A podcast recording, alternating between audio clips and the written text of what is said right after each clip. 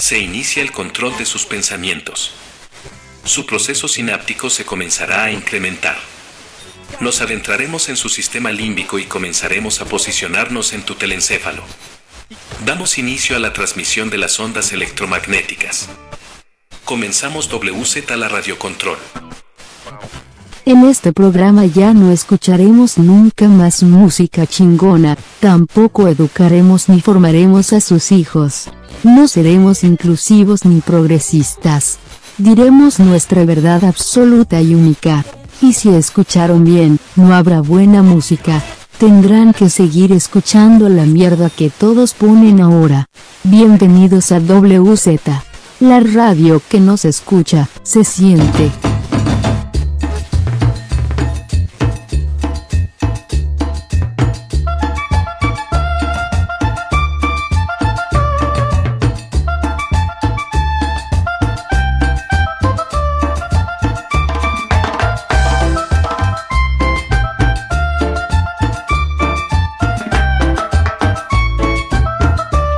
Bienvenidos, estamos de vuelta en su programa favorito. En este programa que les dice la verdad absoluta, no les miente. La verdad no los hará libre, pero sí los hará encabronar. Y tenemos un programa especial, un programa de aquellos de agasajo, super califrasquil, ah, como se diga esa madre.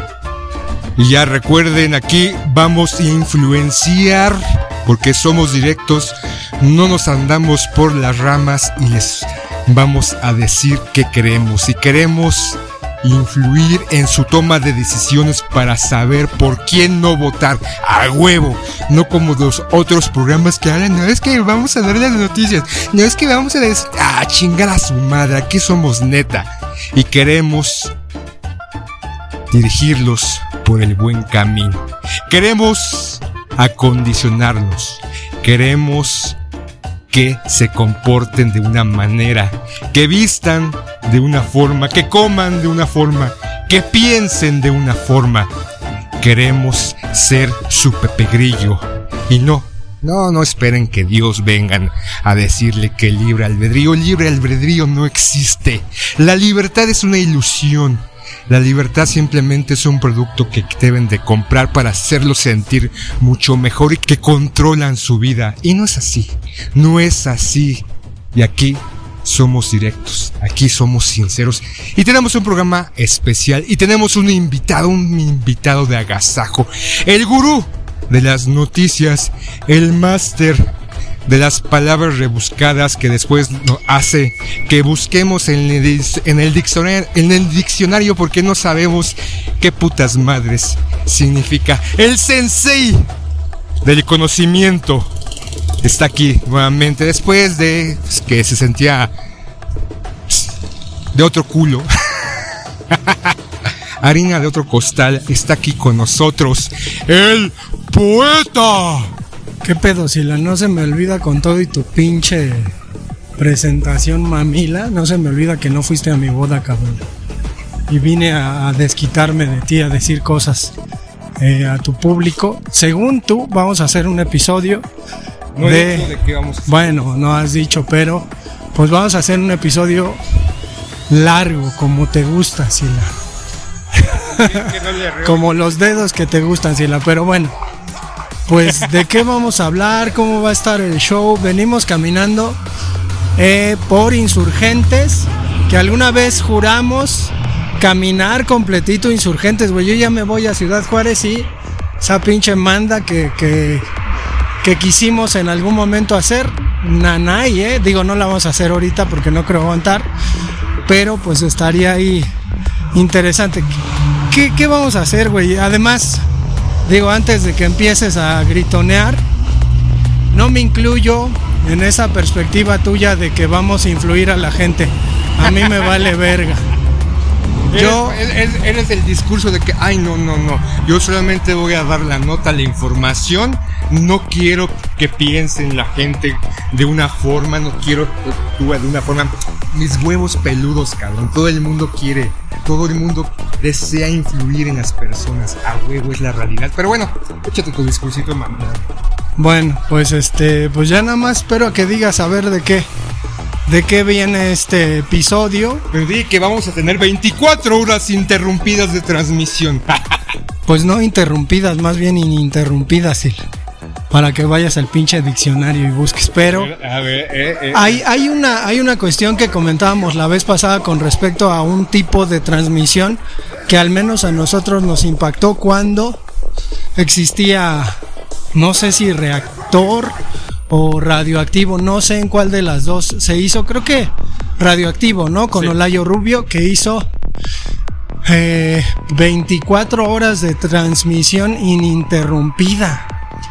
Yo, yo recuerdo que entraba y salía, ¿no? Es decir, quizás me iba a la escuela y regresaba, escuchaba un rato, ya en la tarde escuchaba un poco más y en la noche ya escuchaba y pues obviamente iban decayendo, había una especie de programación, ¿no? De que iban a intervenir varios este, locutores, invitados, entrevistas, mucha música desde luego, pero ¿cuál es la intención de hacer un episodio tan largo, Sila? No lo sé, tú lo propusiste, tú dime, cabrón. Pues hablar, más bien hablar y caminar. Creo que, que lo nuestro desde hace muchos años ha sido un poco eso, ¿no? Y creo que a veces nos sale mejor, güey. O sea, vamos caminando, vamos hablando, digo, ahora de, de hace tres años para acá, nos parece incluso identificar que algunas pláticas han sido edificantes como para decir, ay, güey, esto lo hubiéramos grabado, ¿no? O alguna discusión pues también podría haber sido grabada. Entonces, en este caso, como vamos caminando por aquí, por insurgentes, en este puente que está re viejo, creo que hay unas fotos de aquí, güey, creo que por aquí se hizo la película Salón México. Ah, güey, mira, ahí están las casas. Hay unas casas como de, de adobe, yo creo que son de, de los damnificados del... Son paracaidistas, incluso ya aquí construyeron hace un par de meses una casita ya más cookies, pero son personas que tomaron el terreno desde hace varios años, no son propiamente del sismo del 85, es un área que alguien dijo, ah, me gusta, me gusta, tal vez posiblemente, quiero pensar, algún diputado o algún político les dijo, vénganse para acá, aquí van a tener, no sé, un espacio, su terreno, que han estado construyendo sus ca- casas hechizas y al fondo hay más, incluso estamos a un lado de una academia de policía donde se entrenan y se capaciten, se capacitan los futuros perros, dirían algunos, pero en realidad son policías, ¿no? Aquí eh, estamos caminando sobre un puente que cruza el tren suburbano y nos lleva a Santa María la Ribera y a veces aquí van los, este, un nombre, ¿no? Los cadetes haciendo actividades y del otro lado, junto a una iglesia, está el campo de tiro, a veces escuchan cómo están disparando. Santa María la Ratera, ¿no? Pero veo que hay un montón de patrullas ya vejestorios, ¿no? Motorizados, como que aquí los traen a, a talleres y sí se ven muy madreados, muy, muy Incluso madreados. aquí de repente les traen los nuevos uniformes y aquí están eh, formados los cadetes eh, recibiendo sus tra- chalecos, gorras y su uniforme, obviamente para el uso personal de su actividad. Aquí los vemos formaditos como niños buenos. Sí, decías academia de perros, más bien de puercos, ¿no? Pinches puercos. Que, que, que pues lo de perros es por el asunto de las mordidas, ¿no? Supongo que es una cultura muy arraigada en, en México, supongo que en otros lados también pasa lo mismo, menos en Alemania, güey. Porque en Alemania todo es digno y todo es educado. Noruega, Noruega, Suecia. Suecia. Bueno, todos esos países este, de, de los- ¿qué, qué zona es esa parte? pues nórdicos, ¿no? Hace un chingo de frío en esos lugares, este veía hace poco el asunto de que concebían la idea de que eh, muchos eh, medio orientales que llegaban a, Suecia, por ejemplo, latinoamericanos, eh, que, que de repente se dedicaban a delinquir, pues había una, una situación con ellos de decir, pues hay que tenerles paciencia porque roban porque en su cultura se roba. Este, matan y violan mujeres rubias porque en su cultura es así. Entonces una pinche serie de violaciones masivas a chavillas suecas, eh, pues se dio así, ¿no? Es decir, el, estado, ajá, el estado, el estado sueco consideró y llamó a los eh, a los habitantes de Suecia al asunto de la comprensión oh, transcultural, ¿no? Es decir, que entiendas a la cultura que no es la tuya y digo, aparentemente todo eso pues dejó de, de ocurrir. Pero... ¿Te gustaría vivir por allá, visitarla? De repente los fiordos, ¿no? En Noruega, estas zonas como... No sé cómo describirlas prácticamente, pero son como especies de ollas, donde entra el río, bueno, entra el mar del, del mar y se aglutina como una especie de lago y que de repente son muy vistosos por las montañas donde están, que están rodeados. A mí se me gustaría ir por allá en alguna ocasión. Pues fíjate que ayer precisamente estaba viendo una, una serie de Netflix de estas nuevas que hay sobre, sobre chefs, ¿no? Entonces se trata de que, de que un chef pues es estelar en un hotel, un hotel de cinco estrellas y entonces quiere dar un servicio. Y en este caso, pues a la hora de dar el servicio, pues va a ser una, una especie de selección con buenas propuestas. Voy a, voy a comentar qué tiene que ver mi, mi, mi relato con lo que estamos diciendo en este momento. Y es que, por ejemplo, a la hora de hacer el casting para seleccionar a los que van a participar, viene un güey, un pinche gringo, que dice, no, pues mi influencia es el Tex-Mex. Entonces presenta pues una sopita de pollo acá con, con este con caldo de jitomate y presenta unas pinches quesadillas. La neta se veían muy culeras, pero o sea, nosotros podríamos decir, güey, esas no son quesadillas, eres un pendejo para hacer quesadillas, pero el cabrón se precia, ¿no? De que tiene una cultura gastronómica muy, muy mexicana y que pues quiere mostrar eso al mundo. Ya sabes, pinches discursos, ¿no? Y entonces a la hora de criticarlo les dicen, o sea, definitivamente le dicen, esto es, esto es muy, muy rústico, ¿no? Es una comida que incluso se ve fea en el plato. Se ve fea, ¿no? Se ven feas unas quesadillas en el plato. Bueno. Y aparece otro güey que tiene raigambres nórdicas, ¿no? Entonces presenta así como una tierrita con, con pastito en un pinche plato blanco. Y entonces o sea, se lo presentan al pinche chef este de cinco estrellas y ay, abre los ojos así bien pinches grandes y dice, mira qué bonita presentación, qué elegante. Y yo empecé a pensar en el asunto precisamente de decir, pues es cultural, ¿no? O sea, el estilo eh, nórdico ahora de decoración tan manoseado en, en nuestro país tenemos esta, esta empresa de muebles, ¿no? Suecos, ¿cómo se llama? Kia. Kia.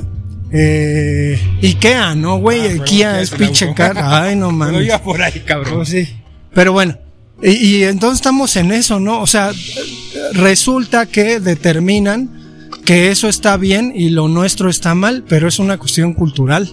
No sé cómo veas el asunto. Digo, ahora que ya se va a estrenar la sabrosura de la Barbie, cabrón. Bueno, no sé, no sé.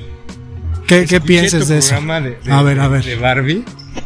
De esa forma en que supuestamente en los 80 y los Pero 90. Era así, o sea, Barbie era así, güey. O sea, era el pinche modelo de, de mujer. Pues tú, a ver. Me acuerdo que, en, bueno, antes de tomar lo de la Barbie, esta cuestión de la comida mexicana, no sé si viste a este niño, a este africano, que hacía un puto, puto berrinche. África. ¿Dónde está Etiopía? Sí, güey, pero pues. ¿Dónde está Etiopía? Yo veía la noticia y ponían todos los putos medios. Africano, africano, no mames, pues. Alguno dijo Etiopía, pero bueno, ya. Pinche berrinche, porque que decía mexicano y que quesadillas, ¿no? Que hasta fueron los jugadores, o bueno, fue mandado a llamar por la selección mexicana para darles uniforme. Pinche publicidad, ¿no? Para hacerlo este, más humano a la selección y que la gente estuviera ahí y que coreáramos el gran triunfo que tuvo sobre Panamá de un gol a cero gracias a Santi Jiménez, el hijo del Chaco Jiménez, y que nos salvó, ¿no? Y ahora nuevamente eh, he visto en las noticias, las pocas noticias, yo no vi el partido. Desde hace mucho tiempo les he dicho que yo no veo fútbol mexicano, ni mucho menos a la selección mexicana. Estoy haciendo una huelga de fútbol nacional. Y todo para nuevamente que el público estemos cautivos de la selección mexicana con ese gran triunfo de una Copa de Oro que ya es pinche torneo local de los Estados Unidos nada más. Pero bueno, sobre la Barbie, y no la Barbie Juárez que ahorita está en la casa de los famosos. Habría que hablar de la casa de los famosos. ¿Sabes qué madre es esa? Eh, pero esta muñequita güera, eh, me acuerdo que estaba escuchando tu programa y decías que en algún momento determinado con tu prima, bueno, le quitaron la ropa. Y yo sí recuerdo, no sé de dónde chingado saqué una Barbie me la robé yo creo, precisamente como para indagar, me la cogí, para indagar eh, si estaba correctamente anatómica o anatómicamente correcta, pero no le vi pezones, no le vi la aureola, ni mucho menos la vagina y quedé decepcionado. Pero sí recuerdo que no se estaba con unos cuates, ya pues, no tan niño, creo que saliendo de la primaria, entrando a la secundaria, y hacíamos que la Barbie tuviera sexo con un G.I. Joe. O sea, un enano en contra de una Barbie, ¿no? Se veía como un parto, dice el pinche Polo Polo. Pero esta idealización de la mujer de ser de piernas eh, largas, delgadas, esbelta, del cuerpo casi 90, 60, 90, aunque la Barbie no tenga ese cuerpo, creo que es más bien una tabla. Pero esa idea aspiracional después de que empoderar a las niñas, ¿no? Porque salían estas Barbies, secretaria, doctora, y que no te detengas, tú puedes hacer lo que se te pegue la relegada gana, pero a final de cuentas era güerita. No sé, si hubieran sacado una, una Barbie prostituta, ¿la hubieran hecho morena? ¿O una Barbie buchona? ¿O cómo se llaman estas? También, este, operada pero se me hacía curioso esta idea de ver a las niñas con sus Barbies, y no solamente eso, sino con sus bebés. ¿no? A una niñita de 5 o 6 años cargando una carrera a un, a un infante y, siendo la madre, no mames. Era un acondicionamiento a todas esas mujeres de ser, de aspirar a ser físicamente de una cosa y predisponerlas para ser las amas de casa y las madres ejemplares. Y se me hacía curioso, ¿no? Yo en algún momento, si en mi etapa un poquito más joven, esa idea de ser en algún momento padre y de tener una hija, decía y pensaba, jamás, jamás a mi hija le voy a comprar una puta Barbie, un hornito, ni un pinche bebé nenuco, ni algo parecido, cabrón. Nos estamos apendejando, Sila, pero mira la posibilidad de hacer y de emprender, que ahora es así como lo chingón. El emprendedurismo. ¿Qué tal, qué tal la baby aborto? o sea, que, que, saques feto, ¿no? Y a lo mejor digas, ah, bueno, en tantos meses sale el bebé y eh, la Barbie empoderada aborta, ¿no? Con fluidos y todo. Y después el, el legrado, ¿no? Ya raspar las paredes vaginales acá de la Barbie. Ajá, exacto, exacto. Sacarlo pues quedaría chingón, güey. Pero bueno, nada más quería intervenir en esta pendejada. Saldría como cuando mueles el jitomate, la cebolla, el ajo para hacer alguna sopa y no lo mueles completamente, sino le das este una velocidad media para que quede como amartajado. Así saldría, ¿no? El producto de un bebé, de un de un feto siendo abortado. Pero bueno, eh, y veíamos en ese momento, en esa época, estas chavitas eh, que querían pintarse el cabello de rubio y que es una condición, ¿no? Y ahorita no solamente ser rubias, ser pelirrojas, ser moradas, ser verdes, buscando su propia identidad, supuestamente identidad, tomando sus decisiones, pero no, no es así. Están siendo predispuestos por alguien para supuestamente que a través de esas acciones se sientan libres, pero no, están siendo manejadas en una dirección. La libertad no existe, claro. Pero bueno, ya, ya pinches Barbies, que ahorita con esa nueva película con Magor, Mayor, ¿cómo se llama? Margot Robbie. Saldrá, saldrá, desnuda y sin pezones, sin pucha, sin pucha. Sería interesante, ¿no? ¿Cómo, cómo saldría este lo más parecida a la muñeca Barbie? Habría, habría que hacer una película porno, ¿no? En donde pues la, la Barbie es la Barbie y el güey no puede por dónde meterle, ¿no? Entonces, estaría chido.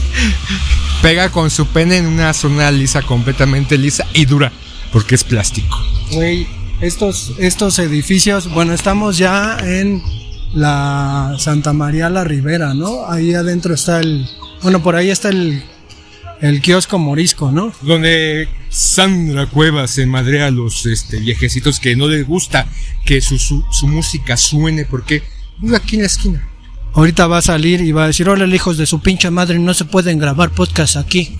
Oye, pero yo recuerdo que hace muchos años anduve subido en esos pinches edificios, no mames. robando. Ajá, robándome unas pinches plantas, cambiándolas de, de un lugar a otro. Creo que andaba bien pinche marihuano con una chava y ahí andábamos allá arriba, güey. Y ahorita que lo veo digo, no mames, primero está re pinche alto y segundo, que y estábamos espiando a la gente, güey, ya como a las dos de la mañana. ¿Y cómo Fuimos a comer unos pinches tacos. ¿Vivía ahí? Pues estaba abierto, no, estaba abierto y entramos, así es la pinche unidad habitacional en la azotea, güey. Yo decía, puta, me siento No, como, delincuente. terracita, Pues no, pues yo me acuerdo que andaba allá arriba. Y hay, hay cosas allá arriba y pues ya le, le dábamos al hurto, cabrón, al hurto. Pero, pues me acabo de acordar, pero, híjole, con respecto a la Barbie, pues yo ya tengo mi episodio, ya no voy a decir nada así. La, evidentemente, pues esta idea de que la mujer intervenga en su apariencia, pues es algo eh, común, ¿no? Digo, desde los egipcios hasta nuestros tiempos. Pero bueno. Siempre, ¿no? Ha buscado eh, como exaltar la belleza, colocándose, no sé, maquillaje, pero por ejemplo, ahorita que toqué el tema del maquillaje, ¿has visto en, en esas nuevas aplicaciones, bueno, estos nuevos filtros donde te hacen más bello y primoroso? Ya no necesitas una cirugía, ya solamente la la tendencia en la actualidad es hacer.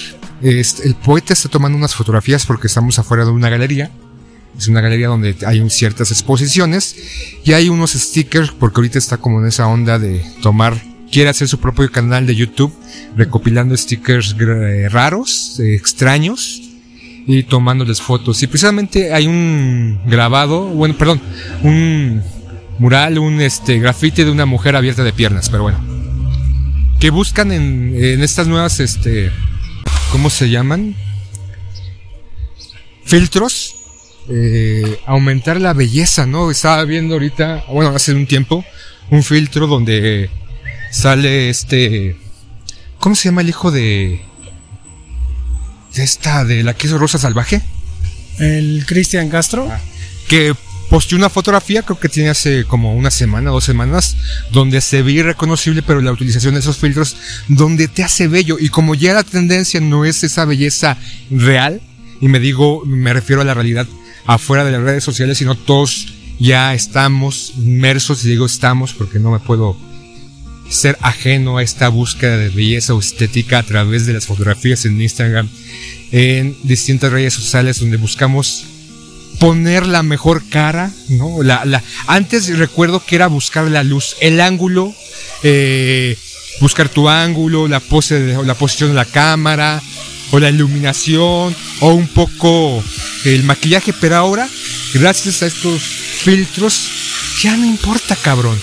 Ya la belleza aspiracional puede ser alcanzada con un clic. Y ese, estos filtros están proliferando, ya vemos en distintos, en TikTok, YouTube, Instagram, de repente esas mujeres que parecen esculturas de Botticelli, esculturas de Miguel Ángel, que, de Rodán, ¿no? Que se ven irreales. ¿Qué opinas de eso, poeta? Pues es que parecería que motivan la, la cuestión de la ausencia, ¿no? De la ausencia permanente. Es decir, si yo estoy usando filtros, voy a impedir que la gente que, por ejemplo, me sigue en redes sociales me vea porque se va a dar cuenta del, del engaño. Entonces, en este sentido, pues lo que creo que motivan estas cuestiones es un poquito el individualismo, la soledad, la depresión del solitario y esas pinches mamadas en las que la gente ahora se refugia y dice, ¿no? Completamente. Estamos en el morisco, en el kiosco morisco, que digo, o sea, es muy curioso, pero por ejemplo en Chignahuapan, en Puebla, este, este pueblito donde nació Capulina y donde hacen también este esferas, pues hay un kiosquito morisco, güey, pero es pinche chingaderita y todo el pinche pueblo, ay, nuestro kiosco morisco. Y aquí dentro de la ciudad tienes uno, no sé, unas 20 veces más grande que ese pinche kiosquito. Este es de los, de los únicos o pocos kioscos que puede ser trasladado a otro punto, porque antes, si no mal recuerdo, estaba en la Alameda Central.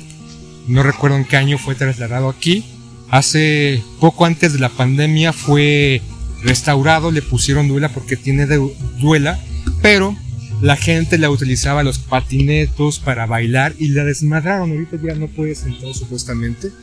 Pero no mames, o sea, eh, ¿en qué cabe la, la, inteligencia de las personas por joder, por destrozar un espacio, un monumento?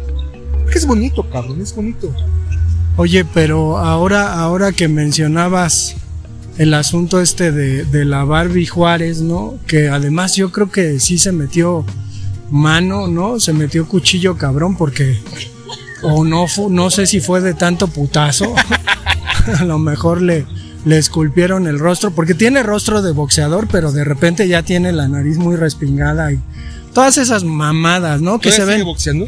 No, yo creo que ya no, ya está vieja, pero todas estas mamadas, ¿no? Pues grande, cabrón. Bueno, grande. Viejo tú. Pues sí, pero bueno, el asunto es eh, el asunto es que que de pronto pasa eso con con los rostros de las personas operadas, ¿no? Es decir, pierden su bueno, su asimetría, pierden su particularidad y se me imagina que las personas que se operan se intentan parecer entre ellos, ¿no? Es decir, alguien que ya tiene muchas cirugías y, desde luego que a, veces le salen mal, pues ya, ya tienen como, como una versión de, de, de apariencia genérica, ¿no? Es decir, son, son todos igualitos o todos los pinches, este, cirujanos plásticos son unos pendejos. Allá, ahí en la esquina hay un pinche restaurante de comida rusa, cabrón. ¿Tú crees? Es de la esquina, mira, vamos a acercarnos tantito. he visto. A veces he comido enfrente donde venden tacos. Güey, pero ¿tú crees que si nos metemos a comer a este... al Colo, Coloboc? Este, una rusa? No, güey, estemos, estemos atentando en contra de los ucranianos, ya es que tienen mucho poder los medios de comunicación y nos funen. Pero ¿qué te, qué, qué, te preocupa si ya Estados Unidos le mandó un cargamento de estas bombas de racimo que están prohibidas y que es todo porque ganan la guerra? Porque ahorita eh, si eres Team Ucrania eres bueno, si eres Team Ruso eres un maldito degenerado y pendejo e ignorante. Aunque, claro, no sabemos que este, Estados Unidos o la OTAN, este esclavo de Estados Unidos, pues no, no está interviniendo porque no puede intervenir supuestamente, pero está financiando y armando a los ucranianos, que son los pobrecitos, pero habría que investigar todo lo que este país ha hecho. No estoy diciendo que sea el malo de la película, también los rusos, incluso creo que recientemente aprobaron una ley en contra de la comunidad LGBT, ¿no? Poetas, ¿sabrías algo? Sí, efectivamente, pues les prohíben ser putos, ¿no? les prohíben más bien manifestarse y ponerse, este, de dignas ochoas, ¿no? Y querer algo, ¿no? Estirar la mano nada más porque son, pues son así, ¿no? Digo, quizás es un poquito eso, ¿no? Uno podría decir, es que no tienen la culpa. Sin embargo, han tomado una decisión que contraviene, pues, ciertos criterios estatales que, pues, por esa razón se los cargan, ¿no? Y creo que también tiene que ver un poquito con con hacer un balance en contra de la cultura de los Estados Unidos que es bastante permisiva y que bueno y que pues parece parece lo bueno no y parece lo mejor. Creo que ya vamos caminando hacia el Chopo Sila que ya es donde vamos a salir.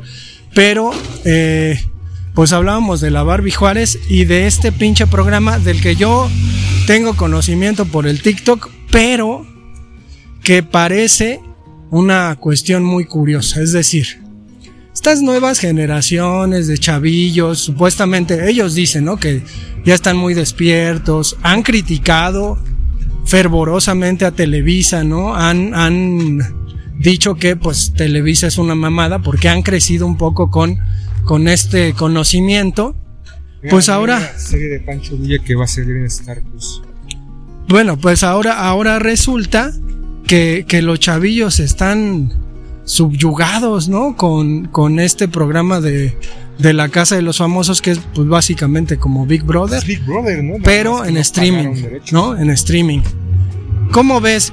Eh, yo, yo tengo ahí algunas cosas que decir que he visto, pero pues es eso, ¿no? Es decir, ahora resulta que las mamadas de siempre de Televisa y su contenido de mierda, pues le acaban de pegar a los pendejos de estas nuevas generaciones de cristal. Obviamente, pues tenemos ya a los tipos, ¿no? al, al Joto, al Joto operado con chichis, o sea, ya, ya tenemos, ¿no? Este tipo de, de, de representaciones sociales y están ahí. Incluso eh, piden airadamente porque esta mujer trans eh, sea la que gane Wendy, ajá, de, las perdidas o no sé qué, que se van, que hace un par de años andaban madreando a la gente en los bares y tenían problemas este, con la ley o algo así, pero ahora son iconos, ¿no? Y está este programa que es de Televisa, pero que aparece en VIX. Sí, es VIX, ¿no? Es la misma. Sí, la misma. Es este, su plataforma en streaming. Pero que todos los medios de publicación, todos los medios informáticos o al menos televisoras, TV Grupo Imagen y las otras, están hablando de ellos y están al pendiente. Es una puta novela. Ahorita el desmadre que supuestamente pasó con esta mujer argentina que acaba de salir. Ajá, que, que si tenía problemas eh, mentales, que si también tenía la, la, eh, ¿cómo se llama esto que le da a las mujeres y los hombres eh, tienen otro nombre? Menopausia. Y tanto, tanta novela, ya no pasamos cuenta tanta, es que el poeta se estaba encaminando a pasar la calle, pero ya tenía el alto. Y pues hay que, hay que guiarlo al poeta, porque si no se anda medio matando. Y que al final, no, por acá. Y que al final, la gente está ahí con una mamada, con una novela, con algo absurdo. Que si Lapio se pelea con Fulanito de tal, que si Pocho de Nigris, no sé es un intolerante, homofóbico, sexista, machista y todo el desmadre por un programa que nos están metiendo hasta por el culo y sin querer, habrá gente que le guste, pero ahí nos están pidiendo su opinión y estamos al pendiente, cabrón. Y todo esto que en su momento era el Big Brother, porque si no se te acordarás del Big Brother, el primer Big Brother, con la chi, con la mapacha, con el rasta, que una de las integrantes empezó a desnudarse después de que salió de la casa y la mampacha, está, está bien. Estaba bien la, la, chica. De Guadalajara. De Guadalajara, pero pues es que es que al final lo que lo que podemos considerar es pues no que se supone que estos cabrones ya no le iban a entrar a las mamadas de Televisa y resulta que con la misma porquería, con la misma mierda, pues embadurna a esta generación de gente con, ay, mira un carro como el mío. Este, a un, a un asunto ahí de gente consciente, ¿no? Porque estos cabrones ya son conscientes y estos cabrones sí tienen conciencia de clase y además son inclusivos. No mames, mira cómo ya no tiene las tapas el pinche carro. Pues por eso no lo traigo a la ciudad, cabrón. Ven nada más cabrón, esos tapones, dicen Fiat, se lo chingaron, pues es por vivir aquí. No mames, hijos de la verga. Son rines, cabrón. No, güey, tiene ahí el. No, o sea, el, el escudito del, del Fiat, esa madre, mira, esa madre. Pues sí, se la chingaron. Pero bueno, bueno, el asunto es que. Eh, que más allá de eso, me interesa el personaje de la esta Wendy. ¿Cómo ves? ¿Qué percibes, Hila? Pues, ¿Qué percibo? Que es un, personaje telenovelesco que está dando esta apertura que muchos, muchas personas piden y exigen a esta igualdad y esta oportunidad de, de, estar en esa sociedad, ¿no? Ser visibilizados y que también empoderarlos y que pueden ser ejemplo eh, que pueden ser un símbolo y que no son personas raras ni extrañas, que son como tú y como yo, pese a que renieguen de su sexo biológico, pese a que tengan otras preferencias sexuales, están dando esta apertura, están eh, colaborando a este cambio de paradigma social que a quién sabe quién le conviene, pero que supuestamente esas minorías se sienten agradecidas por esto y que ya en algún momento hay, hay un, creo que hay una serie en donde es una serie futurista en donde está prohibido ser heterosexual. No sé si la has este, visto. No la he visto, yo la he escuchado. Pero pareciera que eso es lo que se pretende, ¿no? Que ya en algún momento determinado, en unos años o pocas décadas, ya todos seamos LGBTQ que debamos ser abiertos, te gusta o no. Porque sin duda hay mucha gente que ahorita eh, está en esa disyuntiva que si se siente bien consigo mismo, que como hombre debe estar con una mujer o viceversa, o que quiere experimentar, ya no se siente escondido, ya no se siente aprisionado, ya no se siente como un bicho raro. Y esta Wendy, o toda esta parafernalia, de medios de comunicación, dentro que vemos en la televisión, en las películas, en estas manifestaciones de apertura, es lo que intenta, ¿no? Que nos abramos y no de patas, sino que todos somos iguales ante los ojos del Señor, cabrón. ¿O tú qué opinas, poeta? Pues a mí me llama la atención el personaje porque, digo, yo en mi vida cotidiana he conocido a personas así y creo que tienen poquito la cuestión esta de pues ser alegres, ¿no? Y de ver la parte positiva de la vida a pesar de pues la incongruencia en la que viven. Y acabo de decir incongruencia, entonces pues está medio cabrón, pero me ha llamado la atención algunas cosas que este güey ha dicho, ¿no? Primero, una vez amenazó a sus compañeros. Bueno, este güey, pero él, él a ver, a ver. Pero él, ella, ella el AE o la chingada, él ha dicho que a él le vale verga que le digan él o ella y que, se asume con un güey que, como un güey que tiene pito y tiene chichis y que él no tiene ningún problema, o sea, lo que me llama la atención es que a la hora de este discurso casi hegemónico de la comunidad y de quien lucha por los derechos de estos güeyes, pues él no lo asume sino que simplemente es un güey que pues es homosexual y que se identificaba con el asunto de quererse ver femenino, pero sin quererse cortar el pito, se puso chichis, algo así.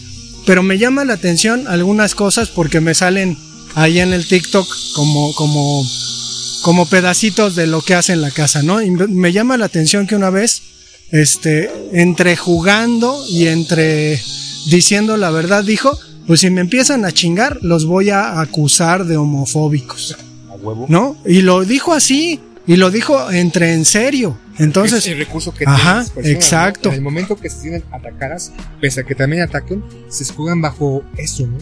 Y hay que decir, ah, a huevo, ¿no? Lo, lo criticas, aunque está en una equivocación o está exponiendo algo erróneo, no estás eh, exhibiendo su equivocación. Lo que pasa es que lo odias por ser diferente. Bueno, e, esa es una. Y la otra que me llama mucho la, la atención es la recepción del personaje y lo que nos quieren dar para asimilar. Es decir, que este tipo es un comediante. O sea, ahora resulta que por ser como es, alegre, gay, la palabra gay significa alegre, en su traducción, que por ser como es, ahora resulta que es un comediante y su comedia obviamente tiene que ver con un asunto muy explícito de las cosas, ¿no? En realidad todo el mundo puede ser comediante, hasta tú y hasta yo. Lo vemos en las plataformas, personas que hacen disque bromas, de personas que hacen disque chistes, y no me refiero a estas personas que son estandoperos, sino que hacen sus videos y son comedia. Hay unas muy buenas, muy ingeniosas, y otras que es una mamada, pero ya en el momento que tú intentas hacer reír a alguien o contar algo chistoso, tener una actitud chistosa, es un comediante, cabrón.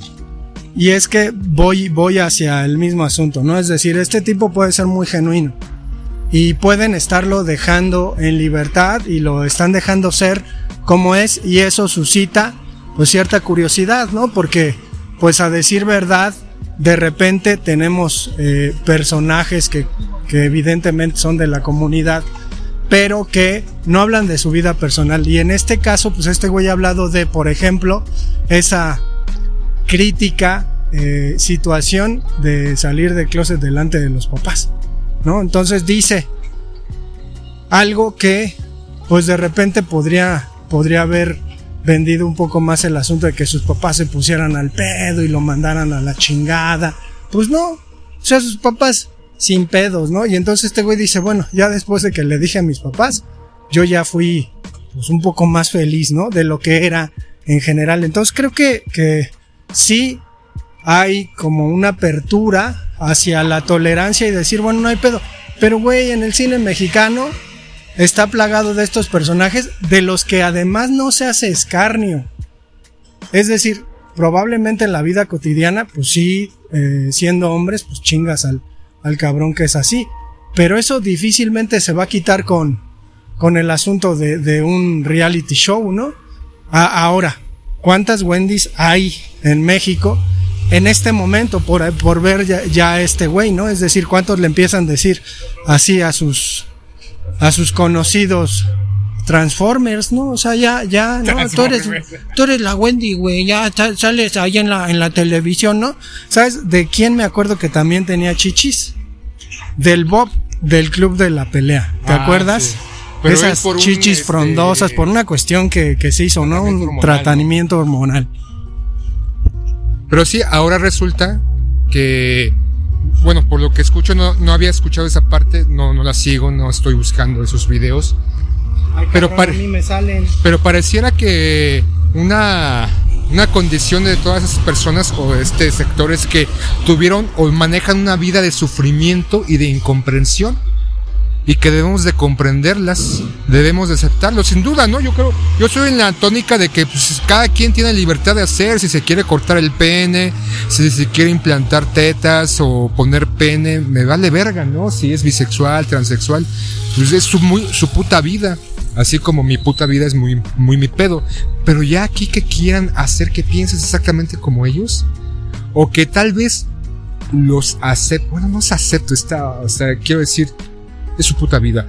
Pero que tengas que ir por la vida vanagloriando o siendo Viviendo pleitesía, ¿no? ¿Por qué? Como eres de así, eres más valioso que quien no, ¿no? Entonces eso está cabrón, digo, ponías ahí en el grupo de WhatsApp este certificado de heterosexualidad, ¿no? ¿Qué pedo? Ah, no, por Está chido, ¿no? Pero es, por ejemplo, esa conversión, estábamos hablando antes de entrar en la transmisión, que querías hablar sobre esos tratamientos de conversión que solamente, bueno, que estaban muy de moda en los 70, de los 80, cuando creían que la homosexualidad y que era la única definición de ese tipo de actos o de inclinaciones, ser homosexual, no había eso de bisexual, transexual ni nada, mucho menos de esto, eso fue saliendo paulatinamente tiempo después que se manejaba como un trastorno de la mente, ¿no? Y que tenían que ser internados en hospitales psiquiátricos y que más adelante empezaron a hacer estos tratamientos de conversión donde metían a los hombres y a las mujeres para que dejaran de comportarse de esa manera porque era un trastorno mental, cabrón. Tú que has visto estos programas o que has visto esa información, ¿qué nos puedes decir al respecto? Al respecto? Pues se llaman terapia de conversión sexual. Y pues los testimonios que dan son eh, horribles en el sentido en que quizás, sobre todo por una presión religiosa, una persona homosexual que vive como tal, pues de repente siente remordimiento, una presión cultural que termina pues mal, ¿no? Terminan metiéndolos en una especie de anexo de desjotización de, som, de Somos Lex Bueno, eso. Y pues está cabrón, ¿no? Está cabrón porque pues incluso terminan recibiendo violencia, más violencia de la que normalmente tienen. Ya llegamos al Museo Universitario del Chopo. ¿Cómo crees si la que está cerrado? Híjole, ¿qué pedo? ¿Qué pasó? ¿Por qué? No sé. Porque es martes. Ay, cabrón. Museo cerrado 3.23 de... Puta madre. Han de estar haciendo instalación, ¿no? Ahorita. ¿Cuánto tiempo? Pues no sé, güey. Tú eres el especialista en eso. Y yo vi unas exposiciones, precisamente una exposición de la comunidad LGBT más. Qué pinche hueva. Pues hay que ver también, para hablar de algo, creo que tienes que ser un poquito enterado, medianamente enterado, o un poco informado, no solamente porque te desagrada ni mucho menos. Es parte, o sea, más allá de poder negar la, ese, ese cambio social que es inminente, y creo que es bueno, no estoy en contra de eso, sino en contra de las formas y de vernos como los enemigos, ver el, el, heterosexualismo como el enemigo, como el malo, como el Ahora, ahora como el, el, el trastornado eh, psicológico, sino que el cambio o la apertura dentro de esta sociedad, una apertura eh, social, cultural, eh, moral, eh, política, religiosa, eh, de leyes debe estar abierta para todas esas personas, ¿no? En la Constitución, claro está, todos somos iguales y tenemos los mismos derechos, y creo que todas, todos tenemos los derechos y la oportunidad de vivir y de buscar eh, una vida grata y agradable. Hay cosas como esa cuota de género, esa... Estaba viendo, por ejemplo, una noticia de una aerolínea, no sé, no, lo vi rápidamente, no comprobé la noticia, de que las nuevas políticas de esta aerolínea, creo que es en Estados Unidos, es permitir que sus pilotos se... abrirlos a la inclusión de género. O sea, que pudiera haber pilotos trans, pilotos de X variación, y color, y gusto, y afición. Y de repente salía el cuestionamiento, o sea, la apertura va a seguir los estándares de calidad de que los pilotos sean capaces, o se van a ir simplemente por tener un piloto gay, o tener un piloto de la comunidad LGBT, aunque no tenga las capacidades de vuelo, de inteligencia, de reacción ante, distinta eventual, ante distintas eventualidades, pero bueno, ya es otro tema que no, no estamos muy bien informados, solamente lo quería sacar a colación, pero está cabrón, ¿no, poeta? Que seamos los enemigos, o algunos sean los enemigos. Pues ahora resulta, si la ahora resulta que, que es así, ay, se ven re buenos los tacos. Si hay gente, ¿no? Pero bueno, creo que, creo que deberíamos optar más bien por una terapia de conversión intelectual, cabrón. O sea, esta, esta cuestión parecería así, es decir, el, el, el tratar de obligarnos a tolerar algo que era intolerable, parece más bien una terapia de conversión emocional, ¿no? Güey, ayer precisamente en el cine, ¿ya viste los Transformers? No. Bueno, veía una chavita como de 11 años, cabrón, de deshecha en el cine, pero a moco tendido, llorando, eh, jalando los mocos, porque al principio matan al Bumblebee. Ah, no mames. Sí, güey, bueno, lo, reviven al final. O sea, ¿cómo va a morir, cabrón? Si tiene que hacer otras películas. Pero el asunto es, o sea, ¿cómo? Me, me llamaba mucho la atención que esta niña estaba destrozada en lo anímico, sintiendo la existencia de un personaje del que dijo. Lo dijo al principio de la película cuando apareció el Bumblebee, que además dice frases de películas, porque está mucho en el en el este autocinema, ya ves que este güey no puede hablar y entonces repite cosas que escucha, bueno, pues es así y eso me pareció entrañable, pero No repite cosas, escucha. Hace un, este, una recopilación de la estación de radio para poder comunicarse. pues en este caso de lo que escuchan las pinches películas, pero el asunto es ese, o sea, el comentario de la niña fue, ah, ese es mi Transformer favorito. Obviamente tendrá que ver con la propia película de Bumblebee y lo que ha implicado el personaje a lo largo de todas las historias de los Transformers, ¿no? Pero, híjole, está muy cabrón, o sea, a mí me, me llamó mucho la atención que esta niña estaba pues torcida, torcida, a moco tendido ahí viendo la película y creo que va por ahí, ¿no? Es decir, eh, esta compasividad, esta cuestión de la tolerancia, pues tiene que ver precisamente con eso. No puedes ponerte al pedo, güey. O sea, tú no puedes. La tolerancia con sentirte afligido de que, en este caso, un personaje ficticio que en muchas películas de repente ante ese tipo de situaciones nos genera una angustia o un malestar, no, no, no malestar, este, un dolor emocional por la pérdida. yo no le veo eh, la el compararlo con la inclusión o como decías, la tolerancia, pues no tiene que ver nada de eso, al menos para mí. Bueno, si piensas en la religión católica, ¿qué es lo que te dice la religión católica? Amados los unos a los otros. Ama a tu prójimo más que a ti mismo. Y en ese prójimo, pues tenemos al distinto. Digo, filosóficamente lo que tenemos es que si eres un tú y frente a ti hay un, un otro, pues normalmente la primera reacción va a ser tratar de destruir a ese otro por existencia. Entonces, en este sentido, a la hora de amar al otro, es decir, de no permitir que exista la idea crítica de aspecto bélico, Sí, sí, pero que exista la idea crítica de pues tengo derecho a no tolerar. Tengo derecho a decir, estas personas no me caen bien y no me junto con ellas. O no. o a poco a poco tenemos que ser todos así. Ser humano. Obviamente, desde que vamos creciendo, vamos interactuando con personas afines que nos caen bien. Y en muchas ocasiones rehusamos o rehuimos, no porque seamos intolerantes como tal, simplemente porque no tienen una compatibilidad con nosotros. Por eso nos hacemos amigos o tenemos una relación de compas con algunas personas, hombres o mujeres, independientemente de su preferencia sexual, religión o posición política.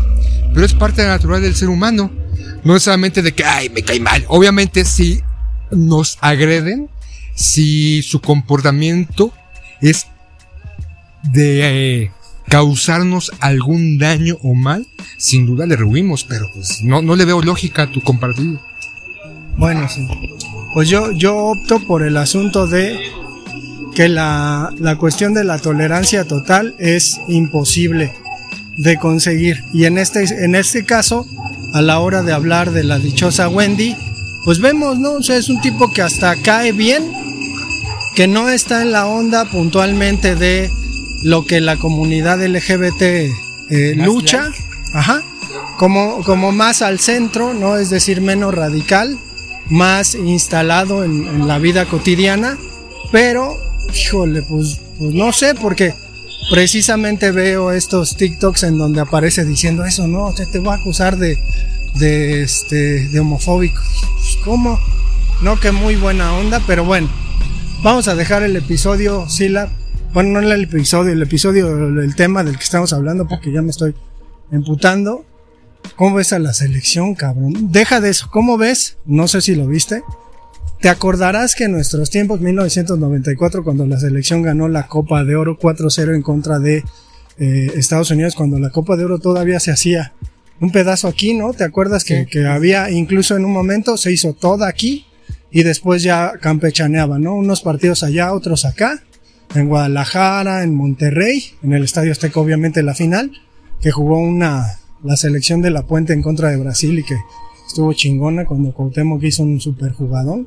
Pero el asunto está en, pues en aquellos tiempos, Televisa, por ejemplo, se aventaba unos pinches videos motivacionales de la selección y vamos muchachos y esas mamás. Pero ahora la federación sacó un video motivacional diciendo que puta, la selección está en órbitas estratosféricas porque acaba de ganar su decimosegunda Copa de Oro. ¿Cómo ves? No mames. Y obviamente los medios de comunicación, salvo los de Televisa, dicen, no mames.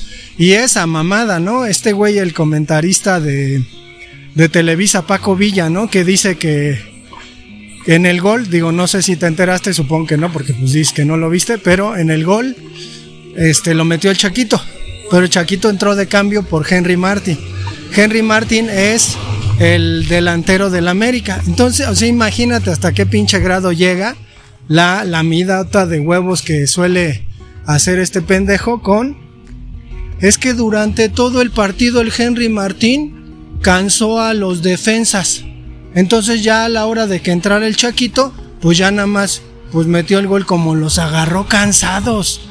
O sea, no mames, es lo mismo. O sea, tenemos a Televisa como el PRI, güey, como dices, ¿no? Que, que sí está dando sus patadas de muerto, pero que no está muerto. ¿Cómo ves esa mamada de la pinche selección, cabrón? No había escuchado eso, pero al escuchártelo, yo podría ser un narrador de, de deportes, ¿no? Con su capacidad de análisis, diciendo pendeja y media.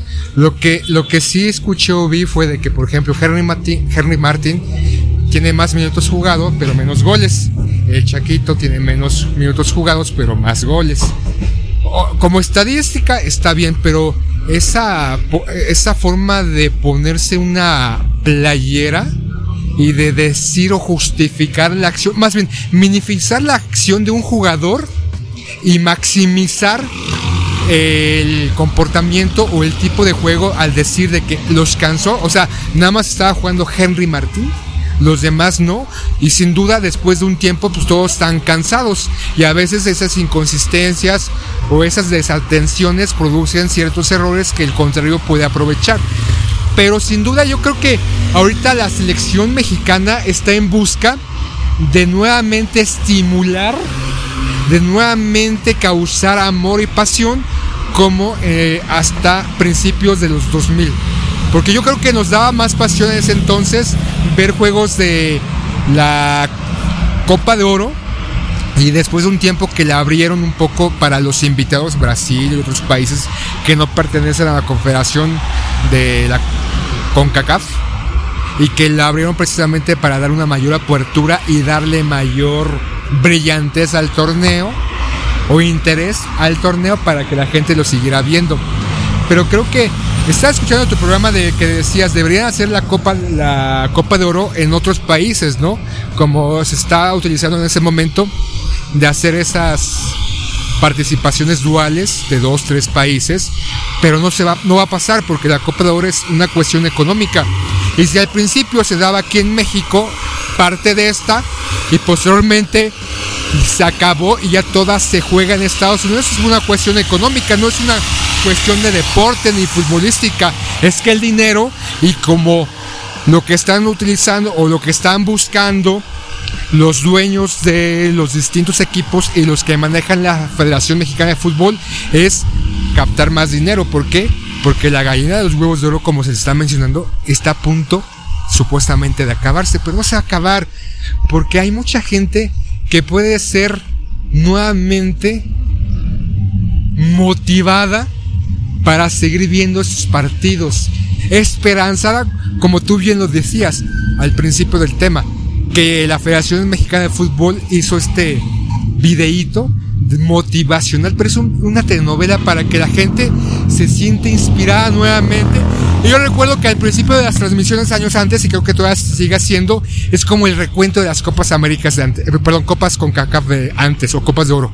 Eh, los goles más importantes, el juego, el que se ganó el Brasil, este juego espectacular, los goles de Sague, que cuando se le metían siete goles, no creo que en un partido Sague metió siete goles, y toda esa reminiscencia de remembranza que está saliendo y que normalmente sigue saliendo precisamente para que la afición las personas que les gusta o que en algún momento se sintieron desilusionadas, tocarles la sensibilidad y el recuerdo para que nuevamente estén ahí prestas para seguir viendo los partidos.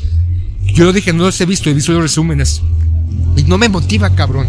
No me motiva. Creo que desde, no sé, Corea, ya no me siento motivado como por la selección me, me ha defraudado. Y la única manera de cambiar las cosas, porque lo, que, lo único que me deja la federación y el fútbol mexicano es que buscan las ganancias inmediatas.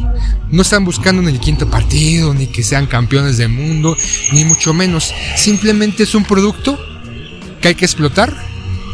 Y si ya no es explotado, buscar la manera de nuevamente ser explotado. Porque incluso sale este el 8 no de que la gente, el, el, el, portero que quiere tomarle el lugar, tiene que demostrar su capacidad para ser el guardameta. No mames, cabrón, no mames. Ah. Otra novela con este cuento, como se diga. Pues gracias a Televisa, ¿no? Lleva cinco mundiales y lo, los que le faltan, cabrón. Es un mal portero, Capaz de que les faltan dos.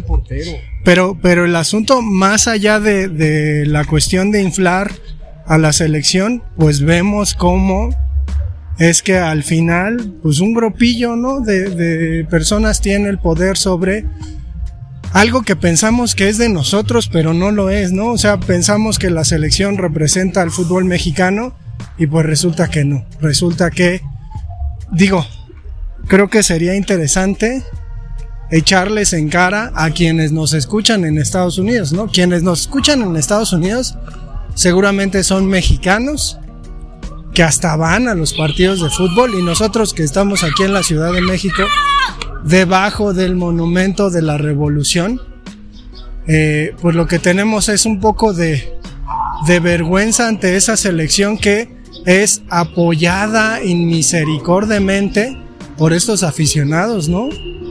Que... Pero si se pelean, ¿no viste el video donde un par de aficionados mexicanos estaban peleando? O sea, ¿por qué? No, no entiendo. Obviamente son gente que radica en Estados Unidos y que en algún momento se siguen sintiendo mexicanos, tal vez porque llevan algunos años nada más, o porque son segunda o tercera generación de migrantes. Pero, ¿por qué te peleas? No pues, entiendo. Pues por ahí yo vi unos reportajes en donde intentaban dar cuenta de lo que ocurría y pues precisamente exaltaban el asunto de que pues había motita, ¿no? Se moteaban antes de entrar al juego. Es muy común Pero pues, esta te pones como pendejo a ese nivel. esta cuestión de Para la gente que hemos fumado mota, comido mota o tomado mota, pues no te pones así de pendejo, cabrón. Pues sí, pero el asunto el asunto es que aparentemente en los juegos de fútbol se, se sigue una tradición muy similar a la del deporte en los Estados Unidos, sobre todo con respecto al fútbol americano, ¿no? O sea, tú llegas cuatro horas antes de que empiece el juego. La carnita asada. Traes, ajá, en tu carro, pues algo para hacer carne asada y un chingo de chelas. Y en este caso, pues aparentemente también mota. Digo, supongo, pensándolo, eh, pues puede ser la propia estigmatización televisiva en contra de la sustancia ilegal. Pero bueno, el asunto es ese, ¿no? O sea, se ponen hasta el culo y entran al estadio. Digo, a mí me ha tocado ver eso en Ciudad Universitaria, pero los güeyes se ponen tan pendejos que primero ya no los dejan entrar o se quedan jetones ahí afuera en Ciudad Universitaria, ¿no? En las, en las islas. Pero eh, creo que creo que están muy, muy eh, pues avesados en el negocio que sigue dando, ¿no? Cuando, cuando se hablaba acerca de, de, la gallina de los huevos de oro, la selección, pues es así, ¿no? O sea, no se acaba el, el, este, el negocio, digo, ahora el estadio de los Rams de 80 mil espectadores se atascó y obviamente se veía muy bonito y los pinches televisos decían es que este es el ambiente mundialista que vamos a tener próximo mundial obviamente pero está muy muy cabrón güey. Ya, ya me estoy emputando güey. Ya hay que dejar de hablar de la pinche selección es que es inverosímil que se siga teniendo esa ese apoyo por todo lo que ha pasado con la selección mexicana y que la gente eh, se enoje por un momento y siga asistiendo, comprando, o ya déjate de comprar boletos y asistir a los estadios aquí en México, o tener la oportunidad de asistir a un estadio en Estados Unidos, en cualquier otro país, pero seguir viendo las transmisiones, cabrón. O sea, seguir con no sé qué tantos altos ratings, y si no ve la transmisión, tiene la oportunidad de verlas en otras plataformas, el resumen o el partido diferido, pero se sigue consumiendo esto que es la selección mexicana y que a lo largo de dos décadas no ha generado ningún gozo, no ha, no ha generado ningún beneficio a la afición. O sea, sí, recuerdo que el, el último gran orgullo para mí fue en el 93 la Copa América, su primera participación, que quedó en segundo lugar, pese a que tuvo un inicio flojón, pero que los jugadores, como se dice mucho, se le ponían huevos y le daban todo, este, el, el, el esfuerzo por estar jugando, por participar de la selección mexicana y de repente te enfrentas con esos nuevos jugadores o de hace una década de estas vacas sagradas que se ponían al pedo, que no sé qué tanto y que se metían putas, todas metían putas, pero bueno, que el chicharito es el mejor jugador y que el ocho y que la mamada y media y que si el hermoso ya es hermoso, este Herrera por hacerse cirugías y que ya había una gran cantidad de jugadores jugando en el extranjero, aunque no eran titulares o que no estaban en ligas muy importantes o en equipos muy importantes, pero nos estaban vendiendo una idealización de que el fútbol mexicano no solamente podía alcanzar el quinto partido, sino pelear los cuatro primeros lugares. Pero ya en, la, en el Mundial, la realidad es otra. Jugadores huevones y que siempre le echaban la culpa al técnico. Y el cambio constante de técnico, pero los putos jugadores no.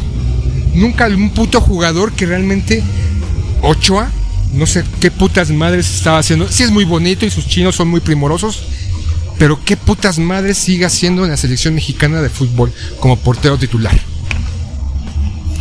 Y es que ahora los medios de comunicación han optado por una crítica severa, ¿no? A las maneras de la federación, de alguna manera, ¿no? Este, creo que, por ejemplo, TV Azteca, ¿no? Ha hecho de ese discursillo crítico en contra de la selección, pues precisamente el gancho para que la gente vea sus transmisiones. Y Pero Martinoli. Con su tercer grado también, criticando, criticándose a sí mismo, pero es simplemente tratarnos como pendejos.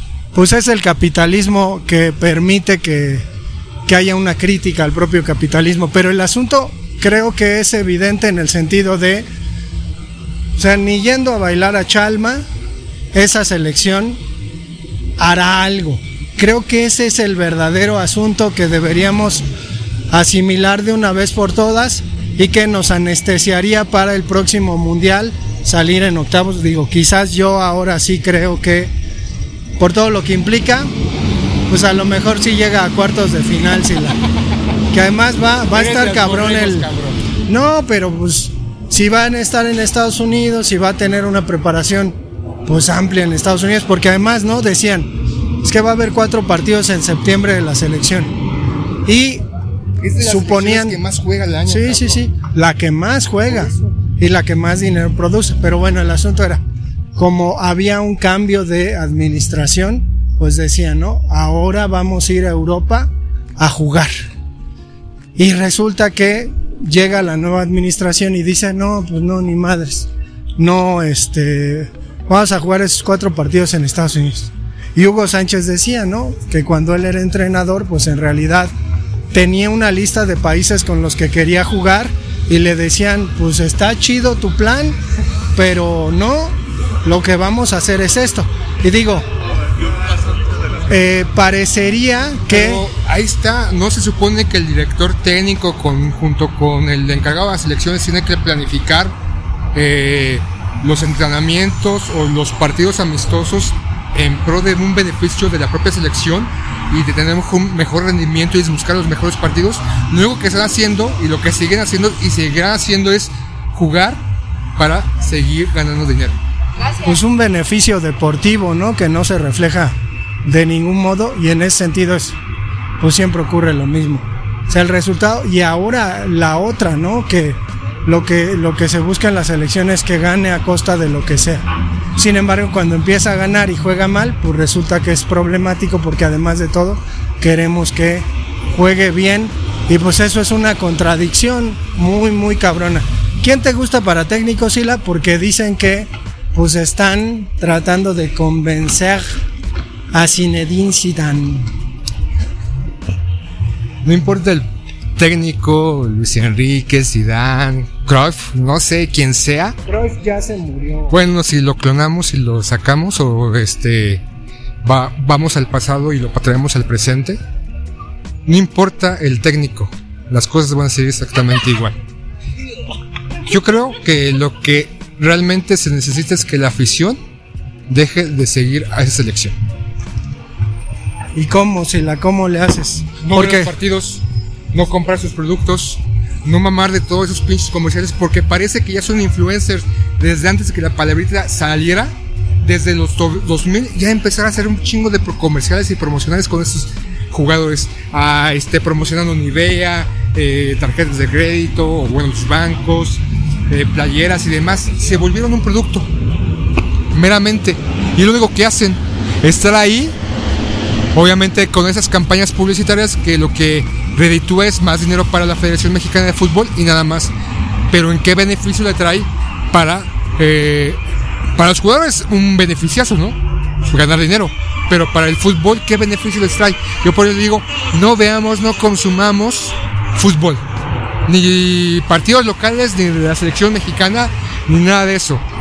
Y ahí es mostrar la inconformidad. No sé, eh, puede ser algo utópico, algo pendejo, pero al menos yo lo hago.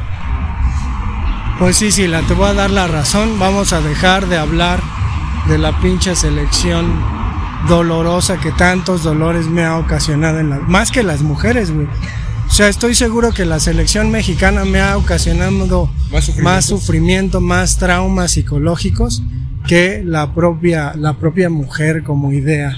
Mira, ahorita que estamos afuera del Senado de la República, este nuevo Senado, este nuevo edificio aquí en Reforma y Insurgentes, y que unos cuates están fumando cigarros enfrente de nosotros, si escuchaste de que ya se dio al traste la nueva ley de, bueno, de fumadores que ya te permite fumar en restaurantes eh, exteriores que antes era prohibido y que supuestamente afectó económicamente a muchos restauranteros. Claro, solamente va a beneficiar a los restaurantes que están afiliados a cierta confederación de empresarios, pero la oportunidad de que para aquellos que viven en la Ciudad de México o en cualquier otra ciudad que vean que por ejemplo muchos restaurantes o barecitos están afuera de su local invadiendo las áreas públicas como la calle que ya se puede fumar en las áreas públicas. Pues es que al, al final toda prohibición tiene su, su contraparte, ¿no? Y en este caso digo, voy a usar una palabra que no, no sé si exista, no existe, pero eh, desprohibir. Lo manejan como prohibido prohibir, ese no vale. Entonces, pues ahí, ahí yo creo que, que todo va por, por ahí, ¿no? Es decir, una prohibición siempre estará sujeta a desaparecer en algún momento.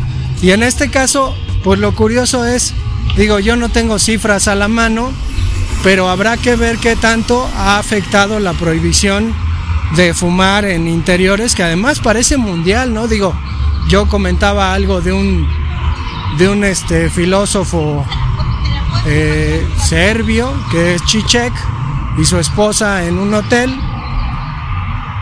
eh, europeo. Entonces es algo que, que se ha impuesto con esta idea de pues cuidar el medio ambiente y que, que todo cambie. Que es cuidar Pues, el medio ambiente, entonces- es cuidar a los no fumadores. Obviamente hay mucha gente que fuma y mucha gente que no fuma. Yo como un exfumador no tolero a la gente que fuma. No porque se me antoje, a veces.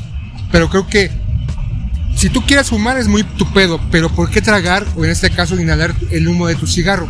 Yo estoy de acuerdo en que se deban de hacer zonas en específico para la gente que fuma y ya cada quien en su casa puede fumar. Yo tengo un problema con los vecinos. Mis vecinos fuman y todo el pinche humo de cigarro me cae, cabrón. Pese a que No están ahí en su departamento, me cae. Ay, cabrón. Atentan contra tu libertad de, de tener un aire limpio. ¿Y en, en dónde está eh, eh, mis derechos de libertad? Con sus derechos de libertad que se contraponen a que, ok, yo no fumo, entonces tengo el derecho de no fumar y de no percibir el cigarro, pero ellos también tienen el derecho de fumar. Entonces, ¿cuál es la resolución? O la solución. Los fumadores serán una minoría, güey. O sea, en este sentido de que pues fueron los afectados, ¿no? O están siendo los afectados que de pronto creo que hasta socialmente se nos están presentando como como gente a la que no debemos tolerar, ¿no? Es un poco como los peatones y los ciclistas o los conductores y los ciclistas y los peatones, ¿no? Parecería que hay un nivel de existencia. Pues hay un nivel de existencia, depende de qué, en qué andes, ¿no? Si andas en un Dodge, en tu Dodge, patas pinche chiste mamón y pendejo, ¿no? De los Pues, 80, sí, cabrón, de sí. abuelito. Pero este por ahí va, ¿no? Si andas eh, a pie, pues entonces los ciclistas y los conductores son unos pendejos. Si andas en bici, los que andan a pie y los conductores son pendejos. Y si andas en carro, todos son pendejos menos tú, ¿no? Entonces dices, no mames, oye, güey, ¿dónde está una exposición en donde se supone que recrearon algunas calles de, de Nueva York? Creo que está, está relacionado con alguna película o algo así, güey. Búscalo en tu teléfono celular, cabrón. No tengo datos, güey, ya sabes. Estamos en Pero la yo creo que es por aquí, yo creo que es por Claudia aquí. Sheinbaum y a, a quién subo antes de Claudia Sheinbaum, este Mancera. Mancera. Ya contamos con internet gratuito. en algunas zonas si tú puedes sacar tu iPhone 14 Pro Max y buscar gracias al internet gratis, que no sé cuál es el proveedor, y buscar lo que es esa exposición de la recreación de calles de dónde, cabrón? De Nueva York. de Nueva York. No, no había escuchado eso. Pero por ejemplo, ah, sería bueno pensar o analizar hasta dónde está la libertad de tú, aquello que sea permisible puedas hacer y que se contraponga las libertades de que también aquello que está permisible para otras personas pero que te perjudica a ti está mal. Y también sobre los conductores, ¿no? Eso que decías, el que viaja en el carro el conductor de automóvil piensa que todos los demás son pendejos. Yo, por ejemplo, que ando en mis dos patrullas, pienso que hay peatones pendejos, ciclistas pendejos, motociclistas pendejos, automovilistas pendejos que atentan contra el bienestar y la seguridad de los demás y que deberían prohibirles.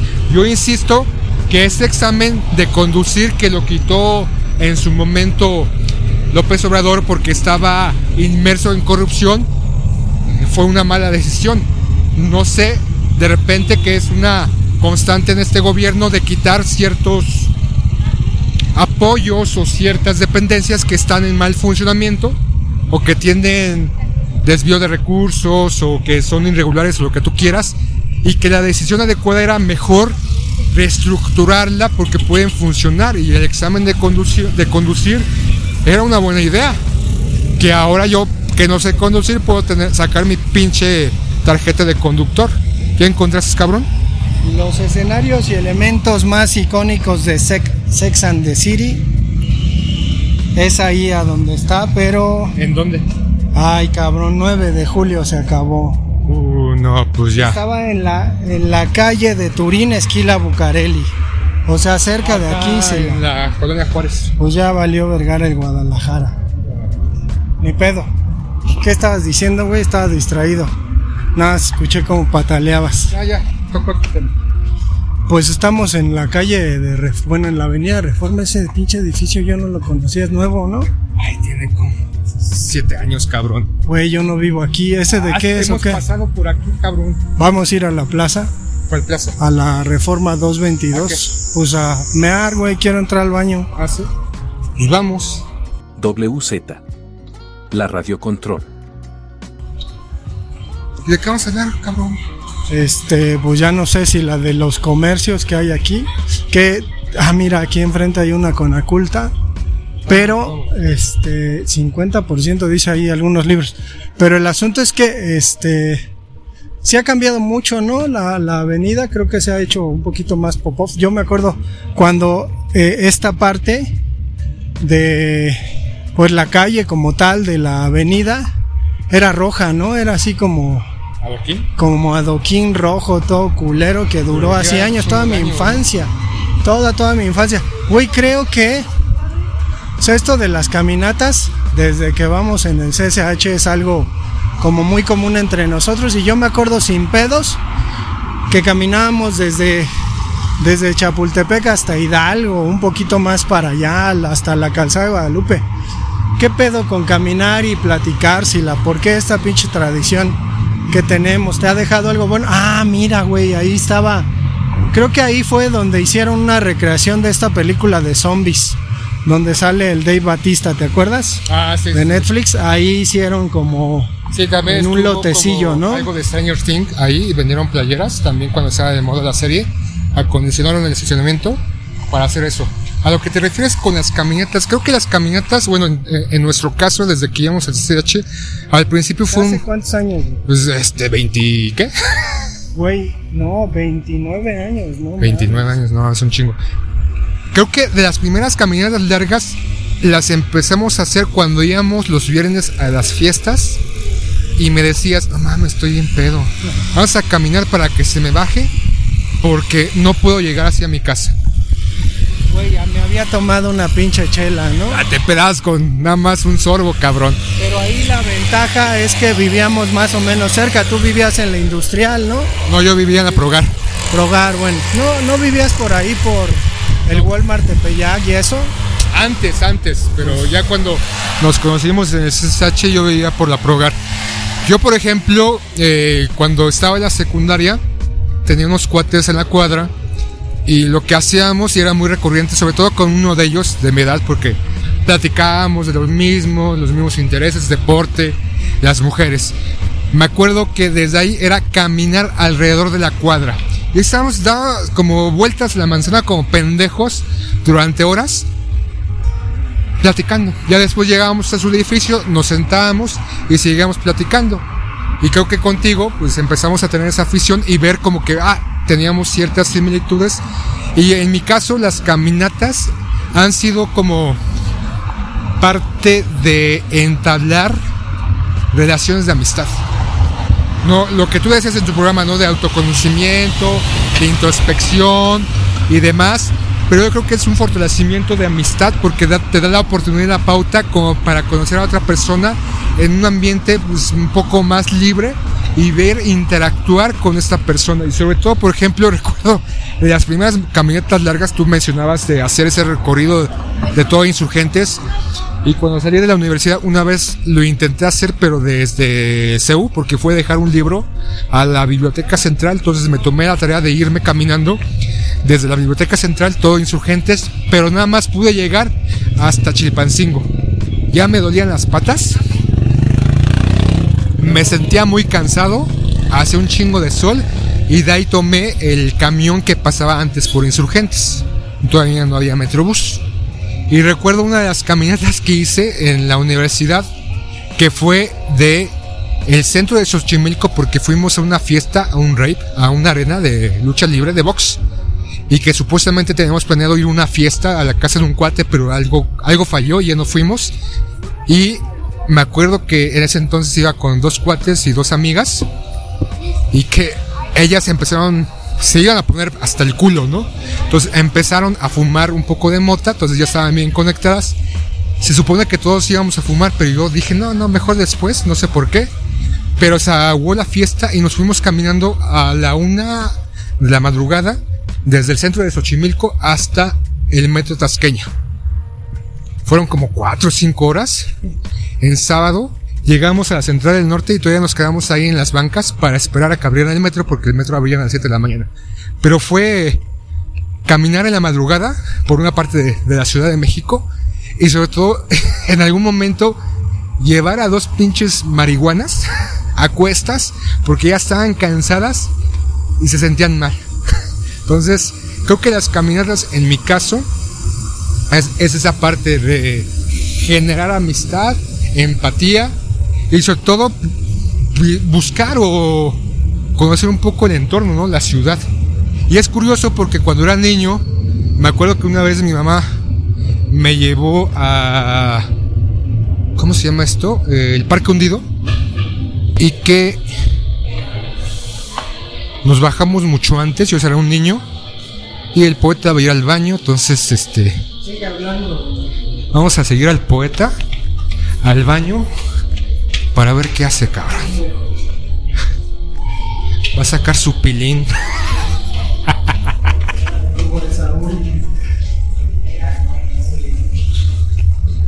Bueno, el poeta ya entró al baño, vamos a esperarlo afuera porque si no después van a decir que somos putos.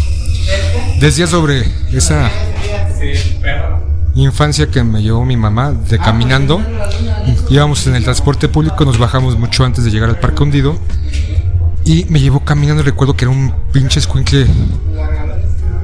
Y que me estaba quejando porque me hizo caminar como un chingo de cuadras porque nos bajamos mucho, mucho, mucho, mucho antes. Y de ahí renegaba por caminar. Incluso una vez que fuimos a. a este a un estado de México, a una ciudad de México, a Guanajuato. La estación del camión estaba a las afueras y mi mamá me hizo caminar desde las afueras, cruzando por un campo y llegando hasta Guanajuato y recuerdo hacia de Guanajuato y recuerdo que estaba llorando como el pinche escuincle y ve decía poeta porque ya salió el poeta del baño que y todo lo que te salga eh, güey, ¿qué decía? Ah, perdón. Es que estaban hablando. Este. Que es curioso porque cuando era niño, mi mamá en, varias ocasiones me llevó caminando a un lugar y yo renegaba de caminar. Un niño de 7 años, poquito más. Y que ahora en la actualidad es algo de afición. Algo, la otra vez, el último recorrido que hice largo fue desde Tlatelolco hasta el centro de Coyacán. Hice casi cuatro horas caminando. Obviamente no voy en una línea recta, voy porque también me gusta ir por ciertas calles, por ciertas colonias, porque me agrada la arquitectura, pero ahorita estamos en Reforma 222, ¿no?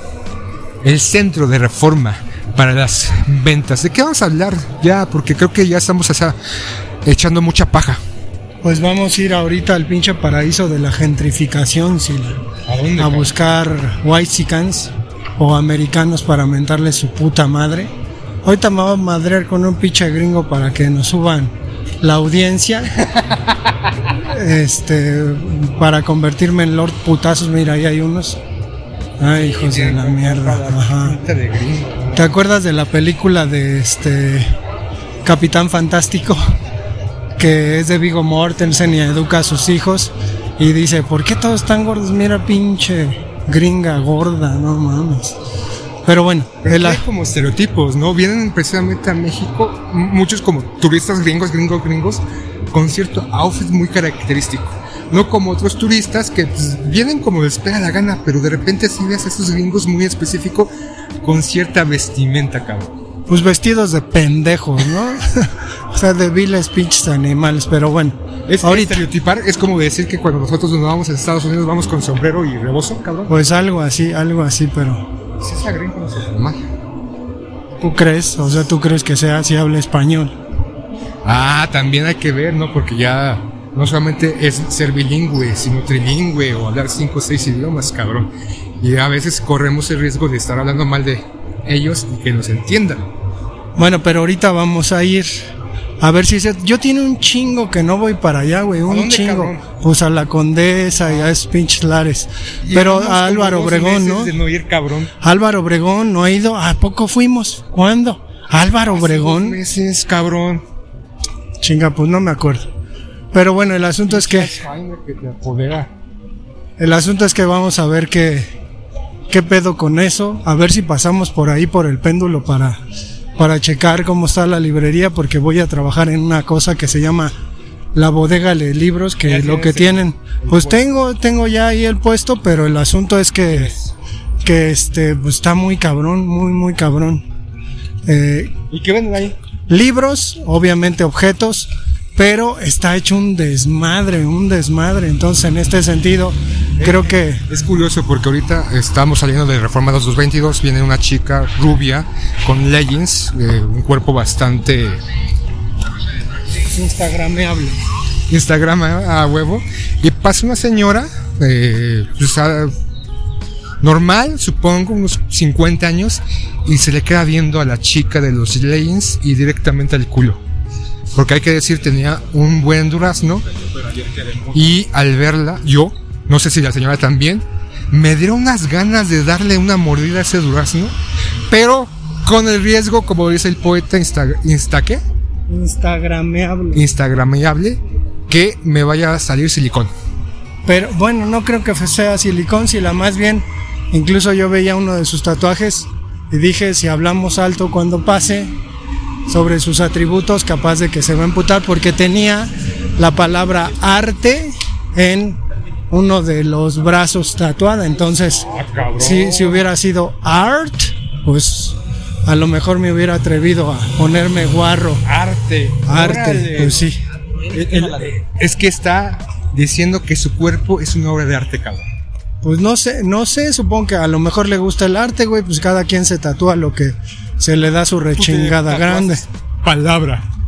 Pues sí, porque. con eso? Pues soy un lingüista, sí, la, y el asunto conmigo es el estudio de las palabras. Pues, ¿por qué no voy a, a tener un tatuaje sobre mi objeto de estudio? Es como si te tatuaras una pintura. Pues una pintura que te guste, ¿no? Obviamente, pero bueno. Ya me voy a dedicar a, tatuar, güey. Ya voy a, a ponerme. Pues no sé, al principio yo creo que nada, aunque pues también el asunto, el asunto tiene que ver con los con los materiales que se usan. Y sé tatuar naranjas, sí. Ya normalmente, sí, ya tengo todo el equipo. No, güey, soy más bien como de cómic. Pues sí, ya sabes, güey, ya, ya hemos hablado sobre eso, ya me has hecho críticas sobre mi estilo de dibujo y pues no lo puedo cambiar, pero pues hay un chingo de otakus, güey, que, que quieren a lo mejor ojitos japoneses y todo el asunto. pues a ver qué tal. Los ojos de los cómics o del manga no son japoneses, cabrón. Pinches ojos grandotes. pues ellos lo ven así porque no tienen párpados, güey. Ah, mira, estamos pasando por un lugar que se llama Go Gongcha, que más bien es chino, ¿no? Pero bueno, el pinche Sila. Bueno, ¿y qué más, Sila? ¿Qué, ¿Qué, vamos a ver? ¿Tú has ido últimamente allá a estos rumbos a los que vamos? ¿Qué has visto? O sea, ¿sí, sí neta ves más gringos? No, lo que he visto, por ejemplo, más en la zona de la Condesa y la Roma, es más latinoamericanos. Mucho colombiano, mucho argentino, como que se centrifica ahí. Muchos de los que van llegando, obviamente, como migrantes legales, no fueran costarricenses, eh, salvadoreños, eh, jamaicanos, porque esos los asignamos en otra parte porque son pobres. Obviamente esta gente que son bonitas, ¿no? Y que en algún momento se les daba el chiste de que venían a trabajar como hosters o como garroteros o como meseros que ya en la actualidad no hacen ese trabajo, sino son influencers o modelos o tienen otras actividades o ya llega gente preparada porque están en publicidad o otras cosas, pero sí he visto un mayor auge de ese tipo de eh, nacionalidades, no tanto estadounidenses, sino latinoamericanos. Obviamente también te encuentras a franceses. La otra vez se iba caminando por el Parque México y escuché la conversación. No entendí ni madres. Porque creo que eran alemanes o austriacos, no sé. No tenían mucho la pinta, pero ah, eran blanquitos. Entonces supongo que eran de esa índole. Pero ¿para qué quieres ir para allá, poeta? Para comprobar si están siendo eh, este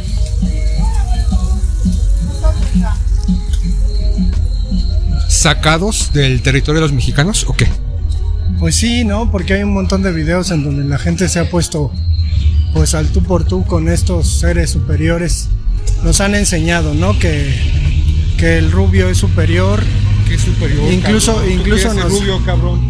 No, yo no, güey, pero bueno, nos han, nos han inculcado esta idea del, del conquistador, ¿no? Incluso en la metáfora en la que un tirador de penalti mexicano toma la pelota, camina hacia el manchón penal, pone el balón en ese lugar, levanta la vista y tiene un cuate de 1,90 rubio cubriendo desde su perspectiva, porque es muy alto, toda la portería, ¿no? Entonces, pues lo primero que hace el mexicano, dile, como quieras, güey, Marcelino Bernal, Jorge Gutiérrez, García Aspe, eh, Servín, Hugo Sánchez.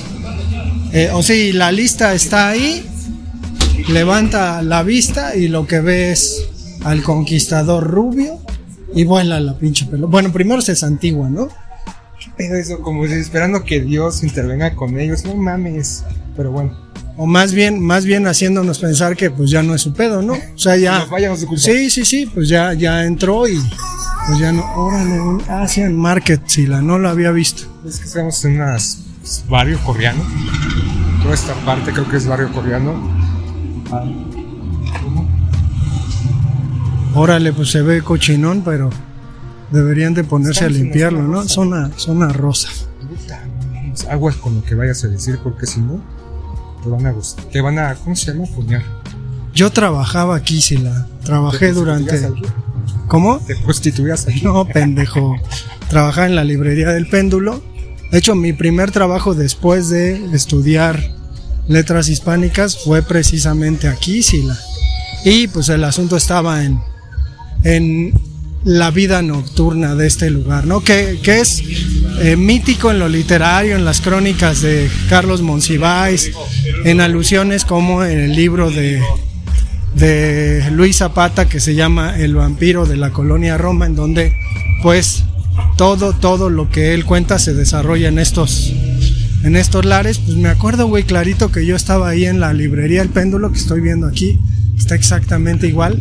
Y enfrente, enfrente había como un una disco, ¿no? Le dicen discoteca o un bar o un tuburio, no sé qué putas madres. 2000 bar, ya después entró, ahora no sé cómo se le diga. Bueno, sí, ahora les dicen de otra manera, pero bueno, se veía, ¿no? Yo veía desde ahí arriba, desde la terraza del péndulo, enfrente, el lugar donde había unas jaulas, cabrón. Y en esas pinches jaulas había unos putos bailando, cabrón. Contoneándose. Yo decía, ¿qué pedo? Entonces, pues es, es un buen recuerdo el que tengo de este lugar mío, ¿no? El péndulo. En los 90, ¿no? O sea, No, güey, no mames. o sea, que en los 2000. 90 Era como catalogado como zona roja, zona difícil es este lugar, porque solamente los muy arriesgados o los que estuvieran en la onda vinieran. Ya como en el 2000, sobre todo en el 2005, 2006, abrió bastante el lugar, el sitio.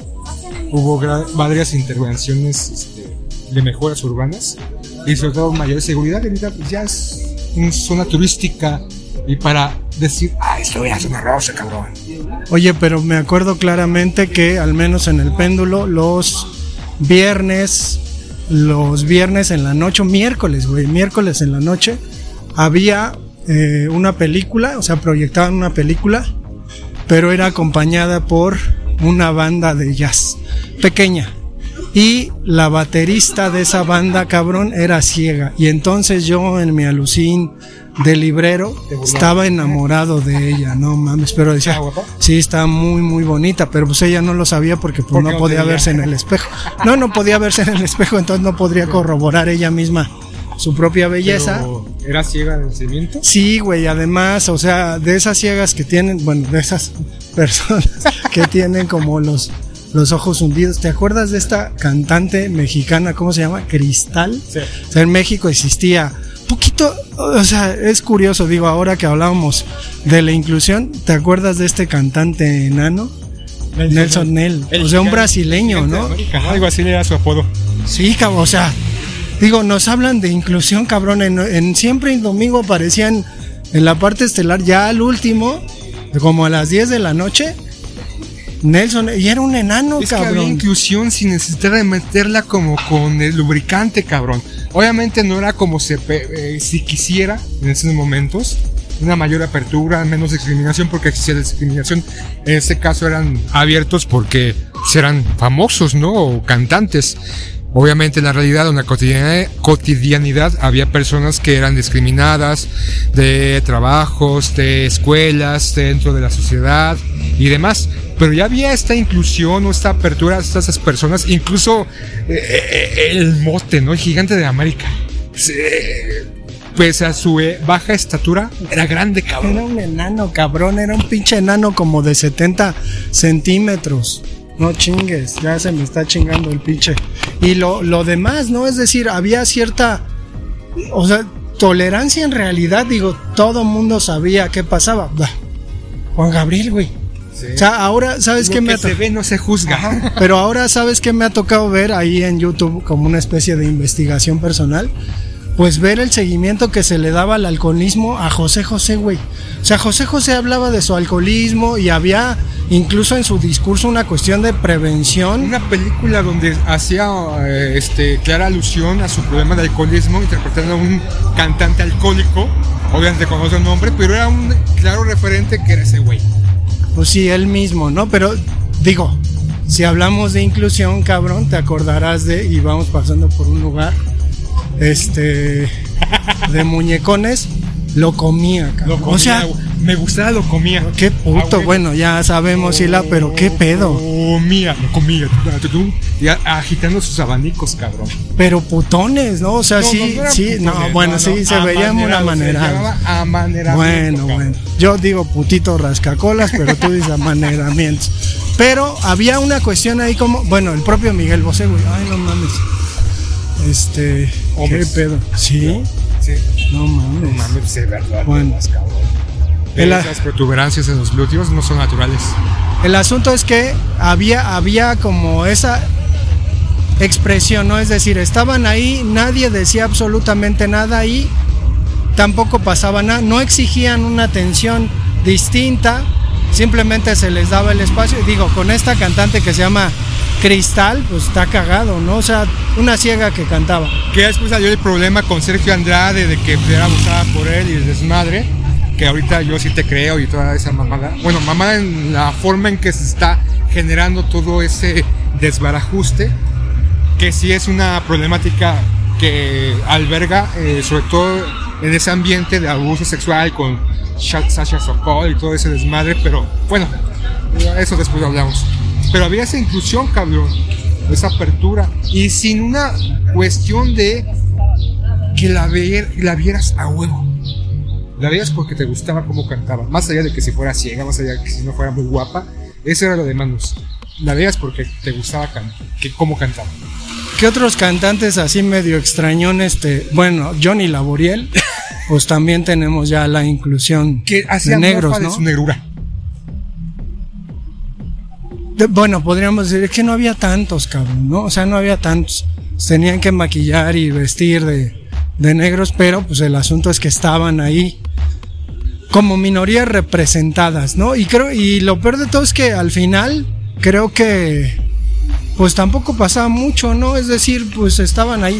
El que sí me llama mucho la atención, bueno, cabrón. Otra, ¿te acuerdas de Yoshio? Yoshio. Era un asiático, güey. O sea, siempre en domingo era un pinche plega de, ¿no? Una playa de, de inclusión. O sea, Yoshio, el asiático. Nelson el brasileño enano, ¿no? México japonés Yoshio, este la ciega, Juan Gabriel. o sea, tienes todo, güey, tienes todo, todo, todo. lo que significaba este, Raúl Velasco y siempre en domingo y la mafia dentro del mundo de la, de la artistiada en ese entonces, estaba ahí, presente con sus aristas, pero no había esa necesidad de que vean, vean eso, consuman eso lo hacías porque te gustaba, porque te llamaba la atención, porque las este, canciones te llegaban al corazón, cabrón. Güey, tienes tu pinche material para un TikTok. y hacerte viral con el TikTok de Siempre en Domingo y la inclusión. Ahí está, y te, te lo aseguro. Anímate, si la anímate. A mí me da huevo, pero es más como tema tuyo, cabrón. como tema mío, cabrón, no mames. Pero, o sea, yo, yo me acuerdo, ¿no? Digo, habrá que también considerar a los niños artistas, ¿no? Que aparecían niños como Luis Miguel, que apareció desde niño ahí. ¿Cómo ves? Pero bueno, eh, ya un poquito antes, pero por ejemplo, los jóvenes era este, no sé si te acuerdas ese grupo español que era Parchis Chis o este Tino, ah, de Parchis, o esta Timbiriche, o La Onda Vaselina, ya un poquito más reciente, pero que era un poquito recurrente, ¿no? Seguir esta tendencia de cantantes infantiles que yo recuerdo con Parchís. Quería tener el copete de Tino, cabrón. Y nunca se me cumplió. Y era mi referente de belleza o estética como joven, como niño, para ser apreciado por la sociedad. ¿Cuál era tu icono o tu ejemplo a seguir estético, en este caso de algún artista o grupo o lo que sea? Híjole, no creo que tuviera, güey. No creo que tuviera porque no, no lo veía así como aspiracional. O sea, me acuerdo obviamente de, de las películas de Parchís, que de pronto debo confesar que no entendía completamente de qué se trataban.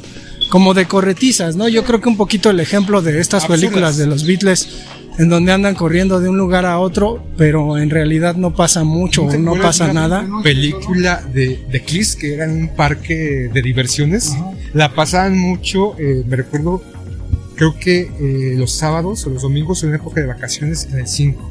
Ahí estábamos como pendejos viendo los de Kiss. Así bueno. pendeja y media. Sí, sí, tampoco tenía mucha sustancia. Pero, digo, no, no estoy seguro y no sé. Por ahí creo que que el epítome de los grupos de pop más, más grandes de los años 80 y que salía mucho en Siempre en Domingo, pues llenaron el Estadio Azteca. No sé si supiste, digo, yo era chavillo de 1983, yo creo. Menudo. Ah, menudo. Ven, claridad. Ta, ta, ta, ta. No Son, tus gafas oscuras. Esa puta canción como gustaba. No mames, Yo, o sea, me acuerdo, pero no era algo que, me gustara. Creo que había incluso una pinche telenovela, No, de eso no me acuerdo. Bueno, me acuerdo que había una telenovela. Ah, voy a checar en qué año era la telenovela para, para que me dejen de chingar con que tengo una memoria prodigiosa, porque capaz de que es del 81 cuando tenía 3 años, cabrón. ¿Y te acuerdas? y me acuerdo.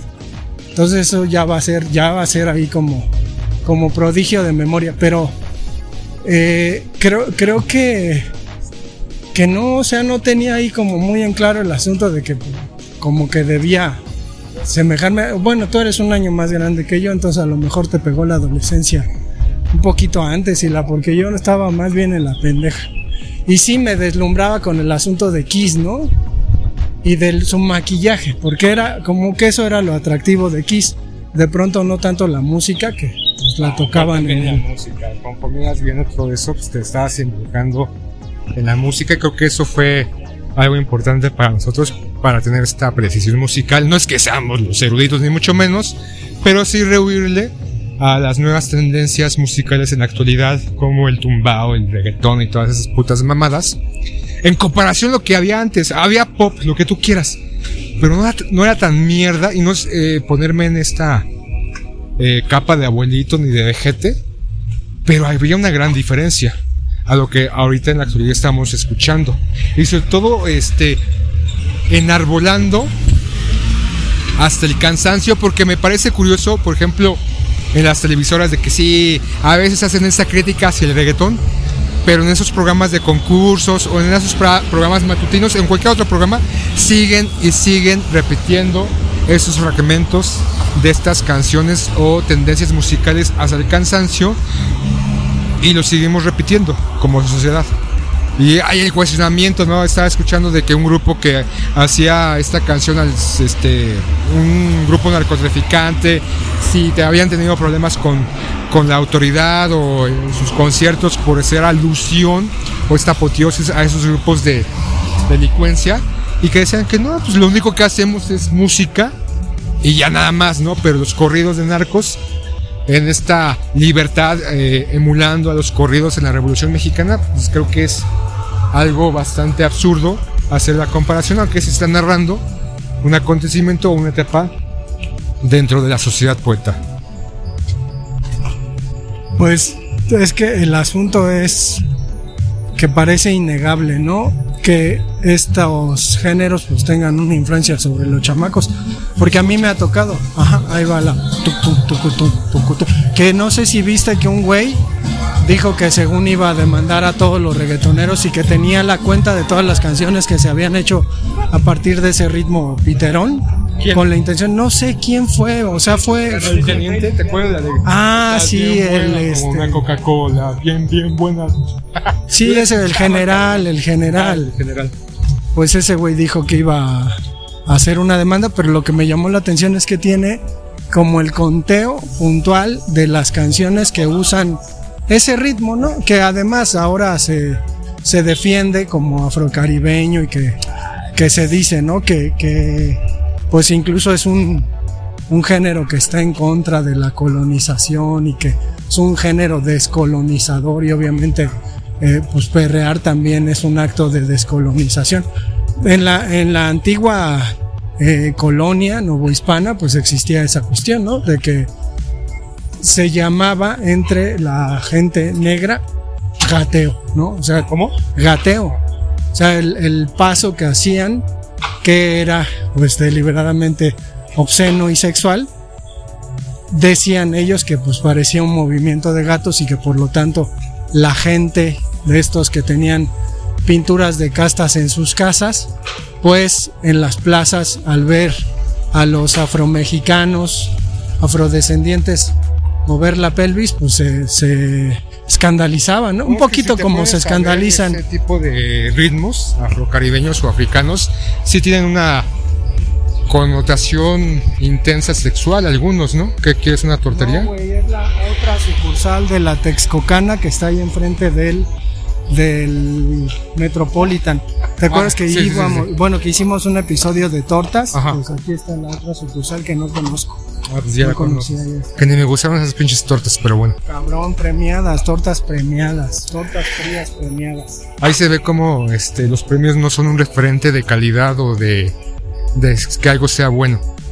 Como los premios, ¿no? Ahorita ya en los Grammy Latinos y en toda esta parafernalia de, de, de mostrar o de premiar a la música, sigue esta tendencia con ese tipo de ritmos. Y es caer nuevamente, ¿no? Esta inclusión dentro de estos ritmos o estos géneros musicales que no aportan nada y que son una repetición constantemente. Aunque alguien que los escuche diga, no mames, tienes que escucharlos, están bien chingones. Aparte es una liberación del espíritu. Es que estás bien pinche viejo. Es lo que, es, lo que pasa es que no puedes mover el culo, cabrón. Hablas como el pinche diablo ese que interpreta Pedro Infante en la película Toda Máquina.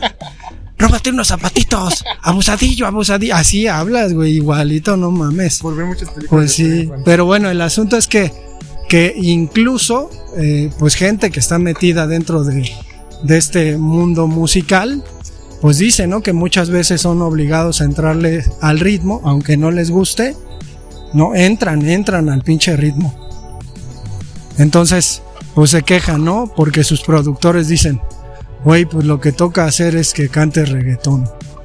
Y digo, no sé de dónde salgan las letras, supongo que tampoco hay que pensarle mucho para hacer ese tipo de letras que son pues, obviamente explícitas y que ya hemos hablado de eso acá. Pero, híjole, si la siempre terminamos ¿No quejándonos de lo viste mismo. el video cuando recién salió el boom de esta, la Motomami con la de Saoko? Que incluso un video de cómo hizo el beat. O sea, muy orgullosa la, la Rosalía de la musicalización y de repente de la letra, cómo le iba sacando en ese video. Y dices, no mames, o sea, ¿cuál, cuál capacidad interpretativa? o cuál capacidad de crear esta letra. Y quiero decir que, por ejemplo, yo eh, me enteré después de que esta Rosalía primero cantaba este flamenco y me metí a escucharla y pues, digo, pues sí canta la chava, ¿no? Está, está guapa y sí canta, pero ahora, ahora con ese tipo de música o ritmos o géneros musicales se van más precisamente por una tendencia del mercado que alguien está imponiendo para seguir, para ganar dinero, porque obviamente Rosalía cuando cantaba flamenco, nada que ver, ni económicamente, ni de-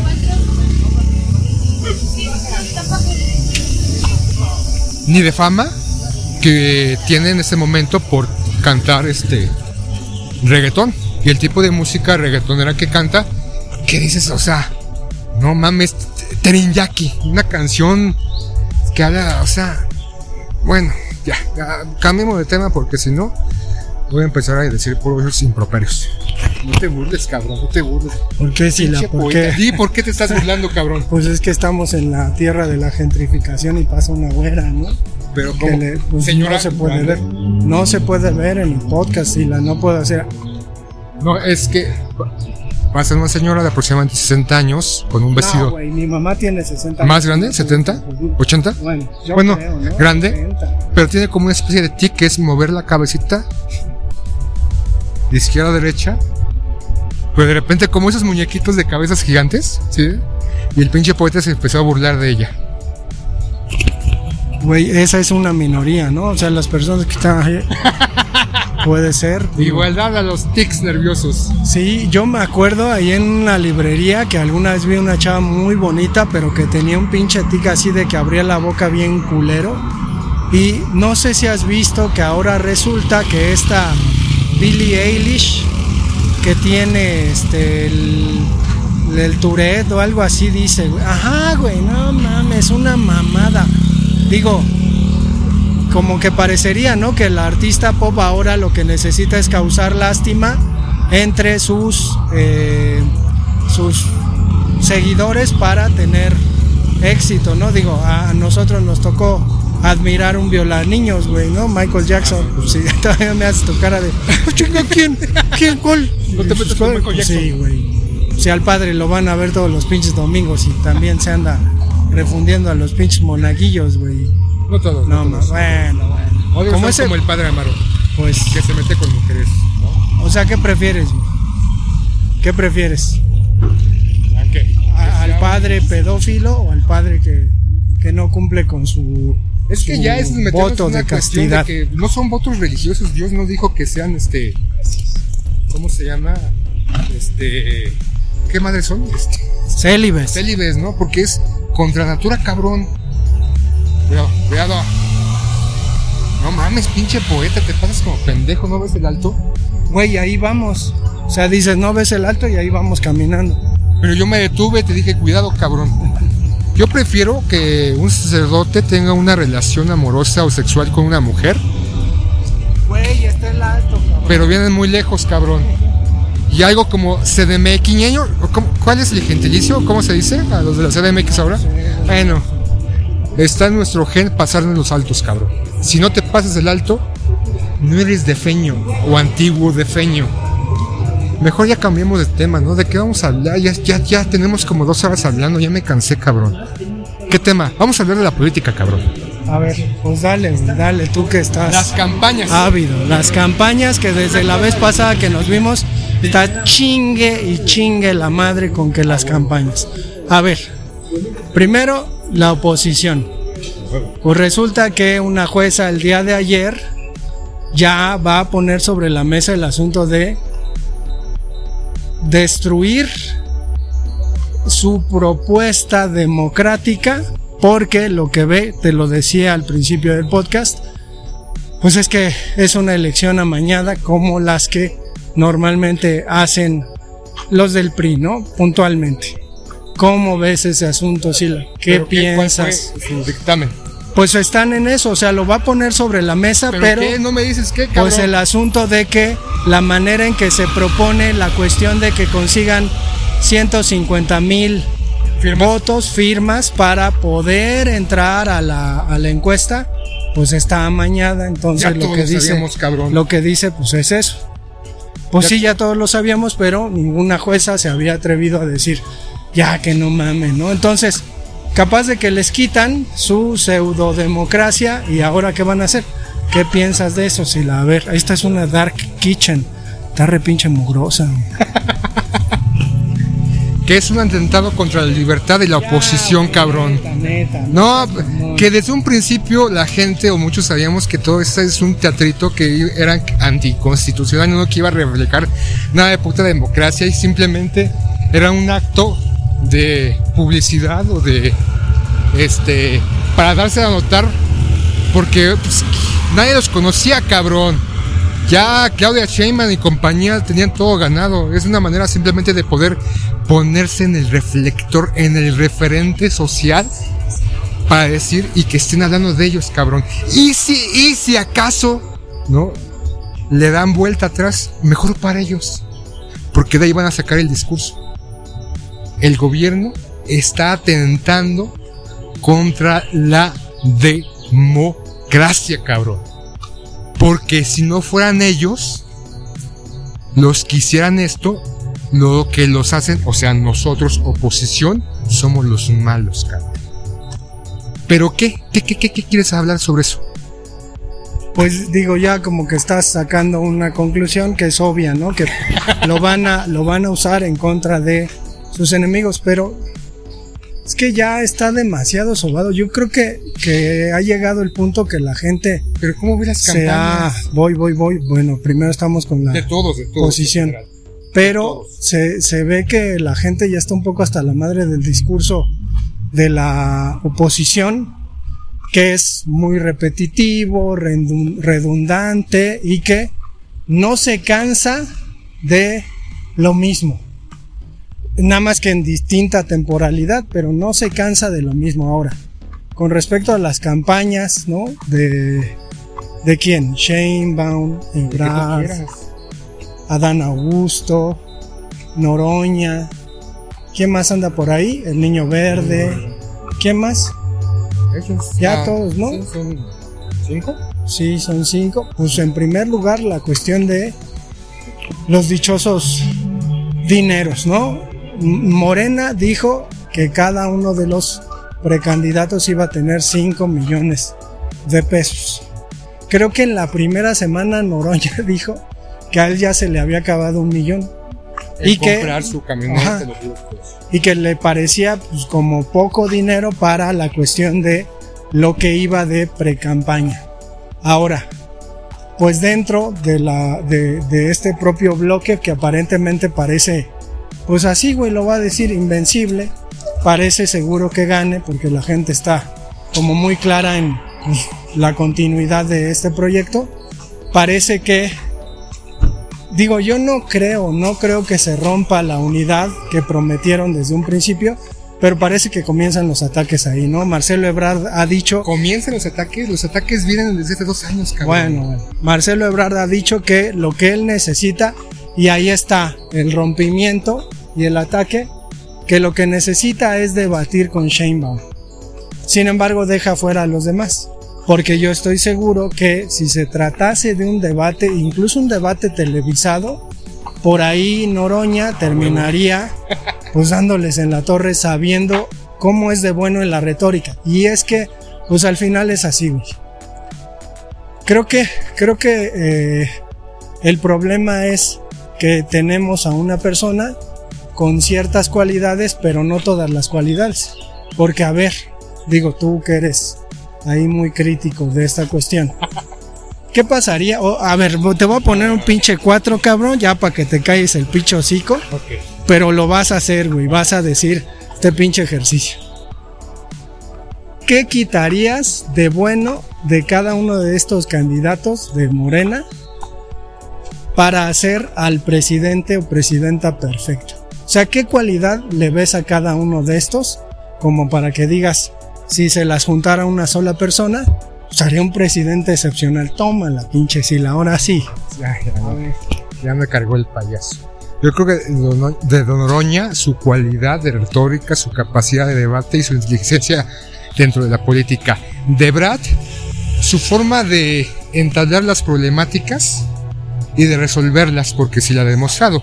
Incluso las cosas muy malas de su gobierno en su momento y desde antes de ser jefe de gobierno, que pudo librar, pudo sortear. En el caso de Claudia Sheinbaum, ta madre. Tómala, tómala. Que es una mosquita muerta.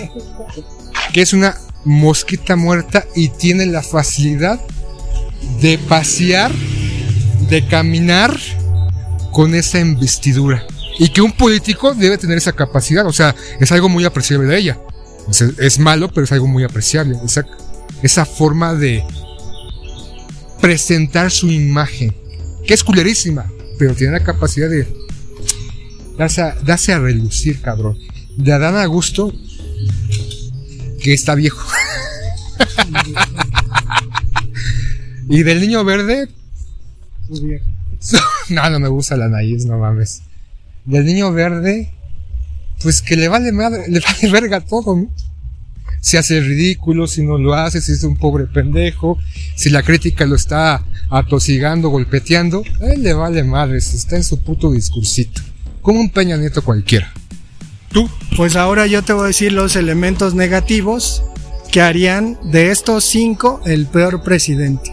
Venga. Pues primero el niño verde que viene de un pinche partido que no es más que una sanguijuela política y que pues desafortunadamente es moneda de cambio, ¿no? Y se ha sabido aprovechar y se ha sabido aliar sobre todo, porque creo que el Partido Verde lo que tiene de bueno es aliarse y se alía mejor de lo que cuida el medio ambiente. Entonces, en ese sentido, pues tendríamos a un tipo al que le importase un cacahuate en la cuestión del medio ambiente, pero está ahí. Adán Augusto creo que pues a la hora de, de él manejarse, o sea, sinceramente como el hermano del presidente, del que dice pues tener conocimiento familiar, porque sus familias se conocen, eh, pues eso, ¿no? Ese, ese asunto de ser un político un tanto tradicional. No mames, se nos olvidó uno. ¿Quién? El peor. ¿Quién, cabrón? O sea, ni ah, siquiera, ni siquiera lo pelamos, digo, ahí está. En Monreal, cuando fue gobernador, no me acuerdo de qué estado, había una investigación en su contra, incluso después en contra de su familia, de algún hermano que también que tenía nexos con la política, de estar involucrado con el crimen organizado, pero que desestimó y dejó ahí a la, a la orilla, pero se le ha mencionado como parte del grupo narcotraficante o con cierta inclinación o amiguismos no sé cómo, cómo mencionarlo, pero sí, nadie lo respeta, es el mandibulín de, la, de, esta 4T. Pues sí, es un cero a la izquierda, ¿no? ¿Cómo se llama?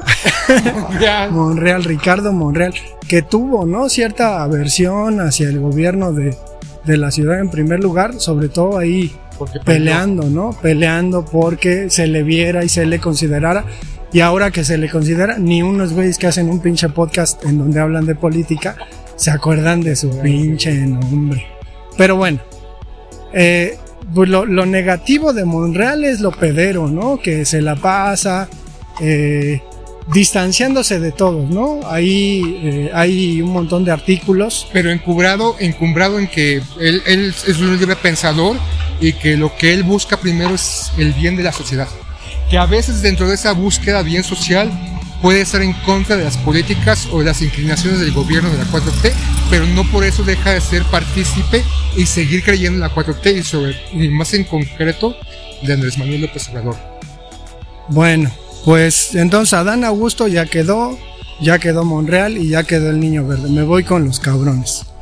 Con los ¿Qué tiene pesados. negativo eh, Marcelo Ebrard?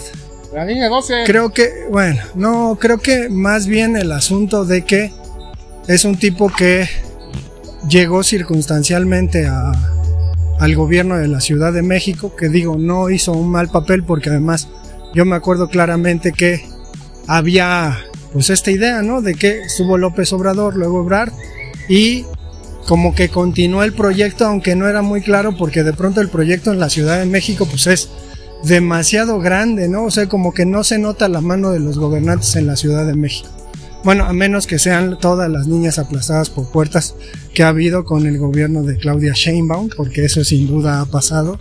Claudia Sheinbaum, cuidado con sus hijas, estén detrás de una puerta Cuidado porque Sheinbaum va a llegar a aprueba, cabrón. Porque son de amiguismos con. Bueno, ya.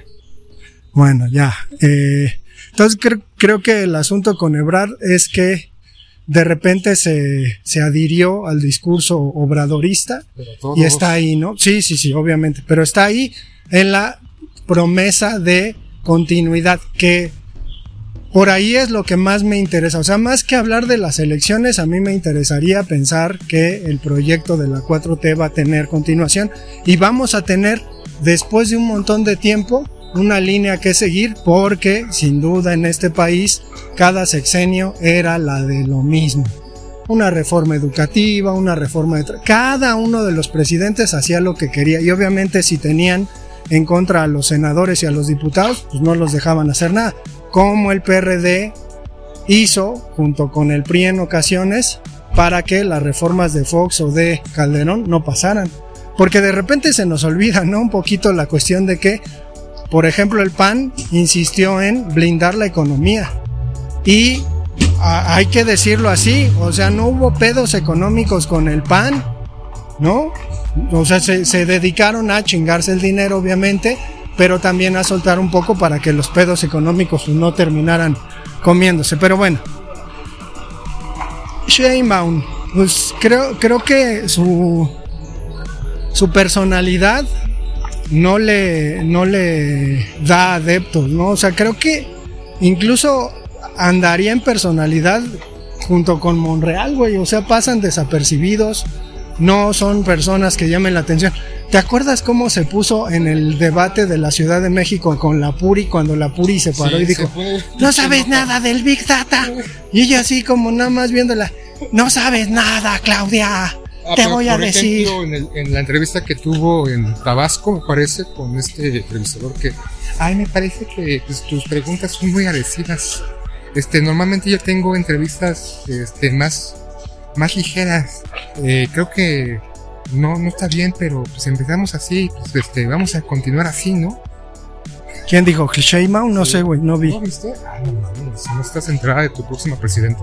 Bueno, pues no, no puedo verlo todo. Sí, sí, hago por ver todo lo que puedo informarme, pero pues no. Este, pues no me es posible. Yo creo que eh, ese asunto con Sheinbaum pues nos llevaría que tiene incapacidad de debatir, que tiene incapacidad de esta eh, meterse en un diálogo para defender sus propuestas cuando los están atacando. No tienen la paciencia. O sea, todo debe ser a modo para ella. O sea, como se dice coloquialmente, todo tiene que estar servidito. bien y por ahí va el asunto, ¿no? Porque aparentemente pues todo está servido para que gane las, las este, internas de Morena. Y creo que lo que le juega en contra a Noroña pues es eh, lo directo. Como, como tiene un lenguaje retórico y lógico, eh, le resulta difícil aderezar sus dichos con metáforas. Digo, entonces yo, yo por ejemplo, que me interesa el análisis del discurso, veo el discurso del EZLN, que es un discurso político, embadurnado con poesía, güey. Y tú se los crees. O sea, te dicen, ¿no? Bonito, romántico. sí, sí, sí. Eh, la noche de los tiempos y estas cosas, pues, ah, qué chingón, ¿no? Y se escucha bastante bien.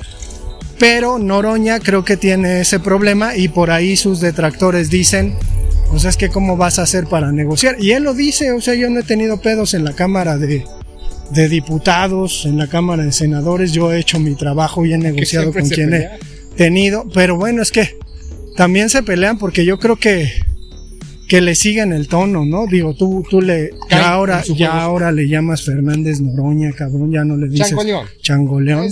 A los cuates. Pero bueno, pues vamos a sentarnos, güey, otra vez en la pinche banca que siempre nos sentamos, siempre acabamos aquí. Creo que hemos hecho dos episodios en esta banca, el de Tarantino y otro, ¿no? Yo me acuerdo, el de las tortas, creo. Creo que también. Pero bueno, eh, ¿y qué más, Hila? A ver, ya. ¿Qué quieres decir para influir al electorado de los que nos escuchan? Que ahorita las campañas van en una dirección de. Pues ya perdices, ah, perdices el portamicrófonos, cabrón. Que va más allá a un ambiente publicitario, porque todos están recurriendo porque es parte esencial como de provocarlo, introducirse en la consciente de las personas de las redes sociales, porque este, incluso hacen en el análisis de los medios de comunicación la semana quién tuvo más likes en TikTok, en YouTube, en Instagram o en las plataformas que usan constantemente y es analizar supuestamente la ¿cómo se dice? La penetración ajá, de cada uno de los políticos que no supera los 50 mil, 100 mil likes, pero que va por esa línea. Incluso lo que yo veo ahorita es que es constante, ¿no?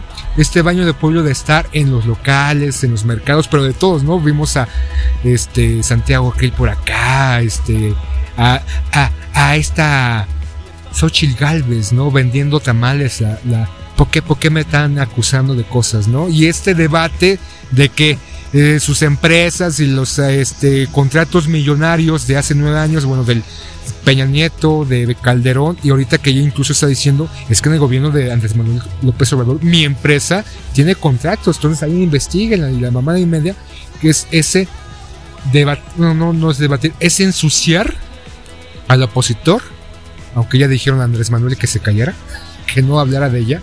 Pero lo último que dijo fue el madrazo, ¿no? O sea, lo último que dijo fue hacer saber que esta mujer tenía contratos millonarios por 400 millones de pesos. ahora resulta que la indígena es una empresaria, no mames, es eso, ¿no? Lo que comienzan a decir. hay que ponernos a vender gelatinas, güey, para. Pero argumentando como Noroña, o sea, quieren que los hijos del pueblo sean pobres, o sea, que no gastemos dinero, no tengamos dinero, no compremos cosas, no comamos en restaurantes, o sea, debemos ser pobres para estar con, con la sociedad, con el pueblo, pues no, cabrón. Yo creo que cada quien tiene la oportunidad legalmente, pero en el caso de ella, se ha beneficiado bastante con esos contratos millonarios que no están muy bien, muy claros, pero que sin duda es el juego que están haciendo. La mala publicidad le beneficia de alguna manera argumentando que es una que tienen miedo en, su contra. Y algo que no sé, a ti qué te parece, el recurrir constantemente del presidente de estar hablando de las contiendas, que él cuando era precandidato o era candidato, le exigió al presidente en turno que se callara, que no interviniera y que le esté interviniendo. Entonces, porque antes exijo algo y ahorita que ya estoy en el poder, digo que no, que es mi derecho pues es la misma cuestión de la, la revolución conservadora, ¿no? Es decir, en un momento cambias el orden de todo, te haces del poder, te conviertes en el poder y entonces comienzas a tener las mismas actitudes. Sin embargo, pues acá lo que hay que decir es que es una versión distinta a la que comúnmente se tiene en los medios de comunicación. Es decir, la mañanera resulta pues otra forma de comunicación de la gente que se entera de cosas que normalmente no ve, porque Broso, porque Denis Merker, porque a la torre, no dan esas perspectivas ¿no? sobre el asunto. Entonces, pues tenemos un presidente que se ha convertido en líder de opinión, en comunicador, ¿No has visto en el 14, en el canal 14, la posmañanera, el análisis de las dichos del presidente? ¿No? Y, tienen el mismo discurso y el mismo diálogo que el propio presidente. Pero sin duda es una consecuencia, en este caso, por los contratos millonarios con las televisoras que ahorita el presidente no ha tenido. Obviamente paga publicidad, pero no son esos miles de millones que en su época, sobre todo Peña Nieto, que salió que se gastaba al año mil millones de pesos en publicidad en las diferentes televisoras, medios de comunicación, radiodifusoras, periódicos, y que ahorita el presidente sí le ha bajado bastante los gastos de difusión de su gobierno, pero que sin duda anteriormente el presidente en turno no tenía la posibilidad ni la necesidad de hablar de su presidencia o de sus logos presidenciales porque ahí estaban a la torre, el teacher y las diferentes televisoras, así como los medios de comunicación impresos y radiofónicos para estar alabando la presidencia o los logros presidenciales que se tenían en su momento. Ahora el propio presidente es el portavoz de sus logros. Incluso el, el jugarle al vivo diciendo que ah, la oposición ahora va a hacer esto, ah, la oposición ahora tiene que hacer esto y que sin duda la oposición lo está haciendo. No sé si porque era parte del plan, dijo, ah, hay que hacerlo porque el presidente lo dijo y eso nos beneficia a nosotros.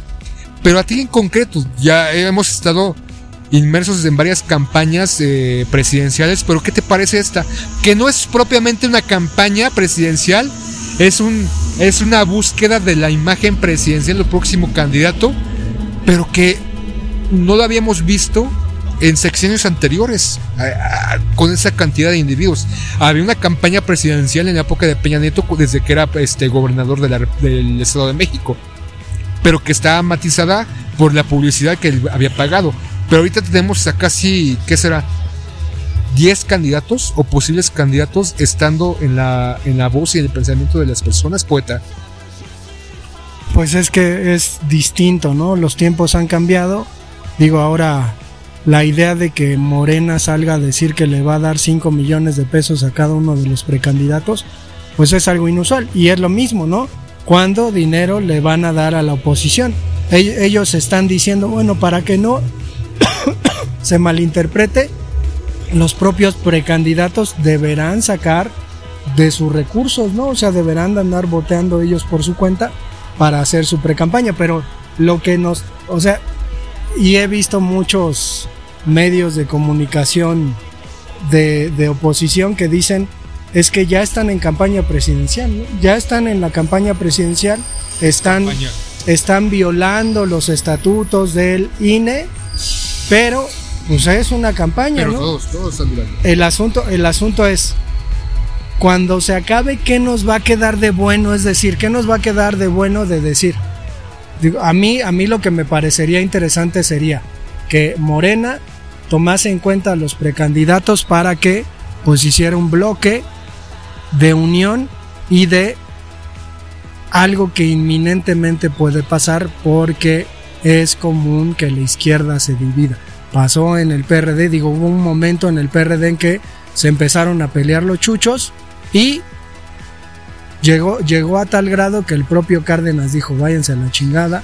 Propio López Obrador dijo, esto es un pinche marranero están sacando quién sabe de dónde patrocinio para saltar sus imágenes. Amalia, Amalia García, ¿no? Ahí iba a decir Amalia Rodríguez, esa es la cantante de Fado portuguesa, pero pues un desmadre que estaban haciendo. Entonces, en ese sentido, quién sabe cómo acaben, es decir, no sé si, si acaben incolumnes los, los partidos, acaben de pie y sobre todo en unión. Digo, ahora, ahora lo que, lo que es curioso es ver cómo los, los candidatos de Morena se atacan entre sí. Digo, es natural porque están en una contienda electoral y ver cómo los candidatos de la oposición se comienzan a atacar entre sí, pues eso más bien parece ya un, asunto más ridículo, ¿no? es parte el, fuego, el fuego amigo, ¿no? Porque es, obviamente cada candidato está buscando las cualidades de sí mismo y demostrar o evidenciar la, lo malo del otro candidato, ¿no? En este caso de Claudia Sheinbaum, de Marcelo Ebrard y compañía, y que se están dando por todo, ¿no? Y que desde, incluso desde antes de empezar este juego de precampañas, que hablando en un, en un ambiente deportivo, este es la fase de grupos, donde pues, es todos contra todos, y después pasar a las semifinales y la gran final que ya es la, época de las elecciones. Pero sin duda puede haber una fractura.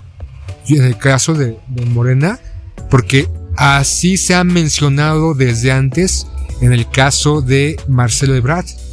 Él directamente siempre ha dicho, yo me mantengo en Morena, yo soy parte de este movimiento, pero los supuestos analistas o incluso él en sus propias intervenciones o en sus propios dichos deja entrever que, que si él no es el favorecido, hay una gran posibilidad de que se vaya.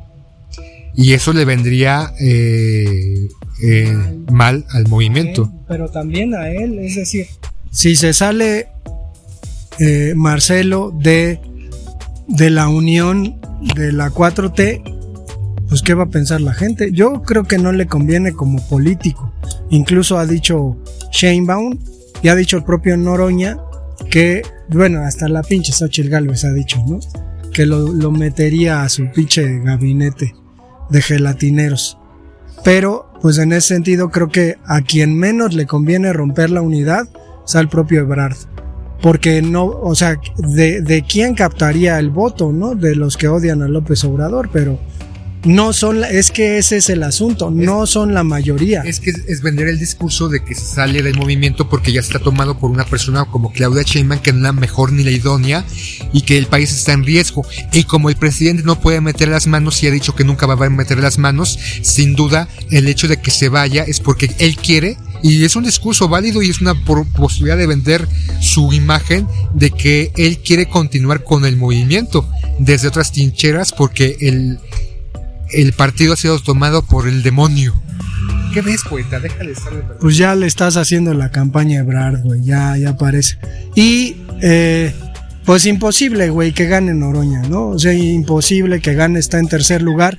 Por ahí he visto algunas eh, encuestas que normalmente tengo en el perfil a todos los candidatos, incluyendo a la pendeja esa de Xochitl Galvez y eh, Sheinbaum ha insistido en dar a conocer los resultados semanales de las encuestas en donde pues termina, termina siendo la, la, ganadora. Curiosamente la oposición no hace encuestas, O sea, el, el, hijo de Miguel de la Madrid, ¿cómo estará de posesionado nacionalmente? O sea, nada, nada. El pinche pues, Krill, ajá. El Krill, ¿no? Ahora discriminado por el presidente que ya salió a desdecirse que que pues él no quiso decir, mamadas, ¿no? O sea, puras mamadas. Y eso digo, estamos en tiempo de la posverdad, pero el propio Krill diciendo, yo soy de izquierdas en el pan, güey, no mames, no, no mames. ¿no? Acá. O sea, ¿cuál fue el presidente priista que lloró porque dijo que defendió el peso como perro? O sea, es como haber visto a López Portillo, cabrón.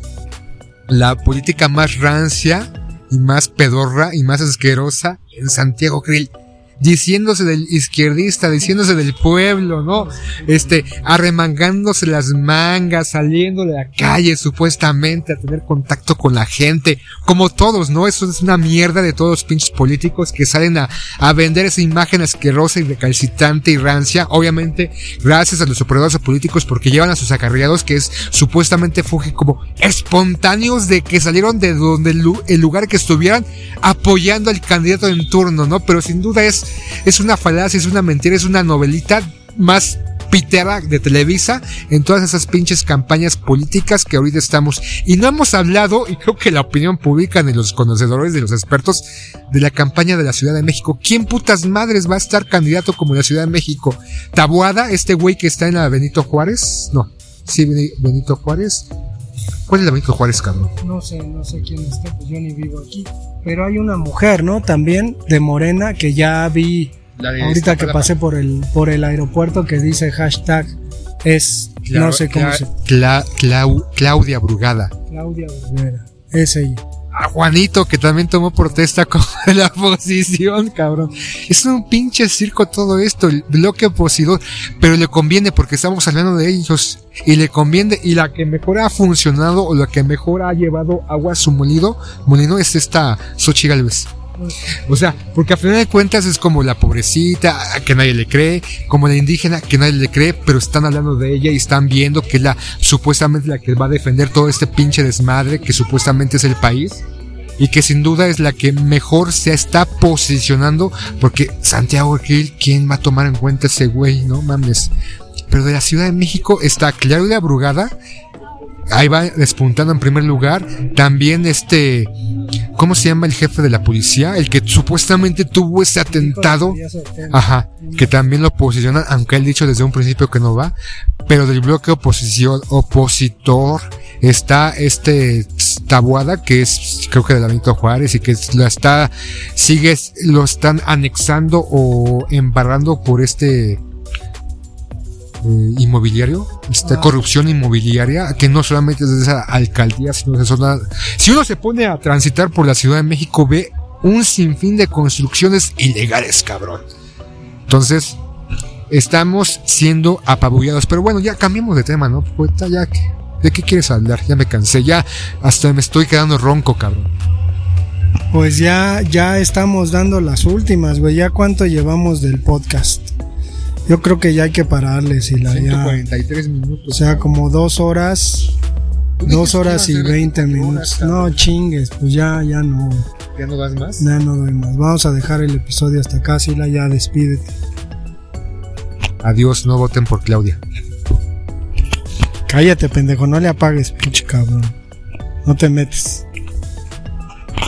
Ya saben, aquí les decimos y vamos a influir en todos ah, ustedes. A huevo, a huevo. Las neuronas están siendo ocupadas. Este, prepárese a sentir y no pensar. Porque es la radio que se sienta, no, no, no piense así, güey. Pues nadie piensa, cabrón. Todos estamos eh, atados a supuesta influencia exterior para decir lo que ponernos, qué comer, cómo hablar, qué pensar estamos siendo bombardeados constantemente con todo esto hasta ser unos pinches autómatas. La inteligencia artificial va a tomar posesión de nuestros cuerpos, cabrón. ¿Todavía existe Plaza Internacional? ¿Plaza In? ¿Plaza In? Plaza In. Hay uno, ¿no? Es, iban a hacer hotel, pero estaba un cine. Ah, no, no, no, no sabía decirle. Bueno, sí, no se preocupe. Ya con eso nos despedimos. Aquí la verdad pura y llana, la pura verdad que no los hará libre, pero sí los hará encabronar. Ahí se lo lavan. Terminamos transmisiones en este momento, les regresamos el control de sus ideas y la habilidad para pensar.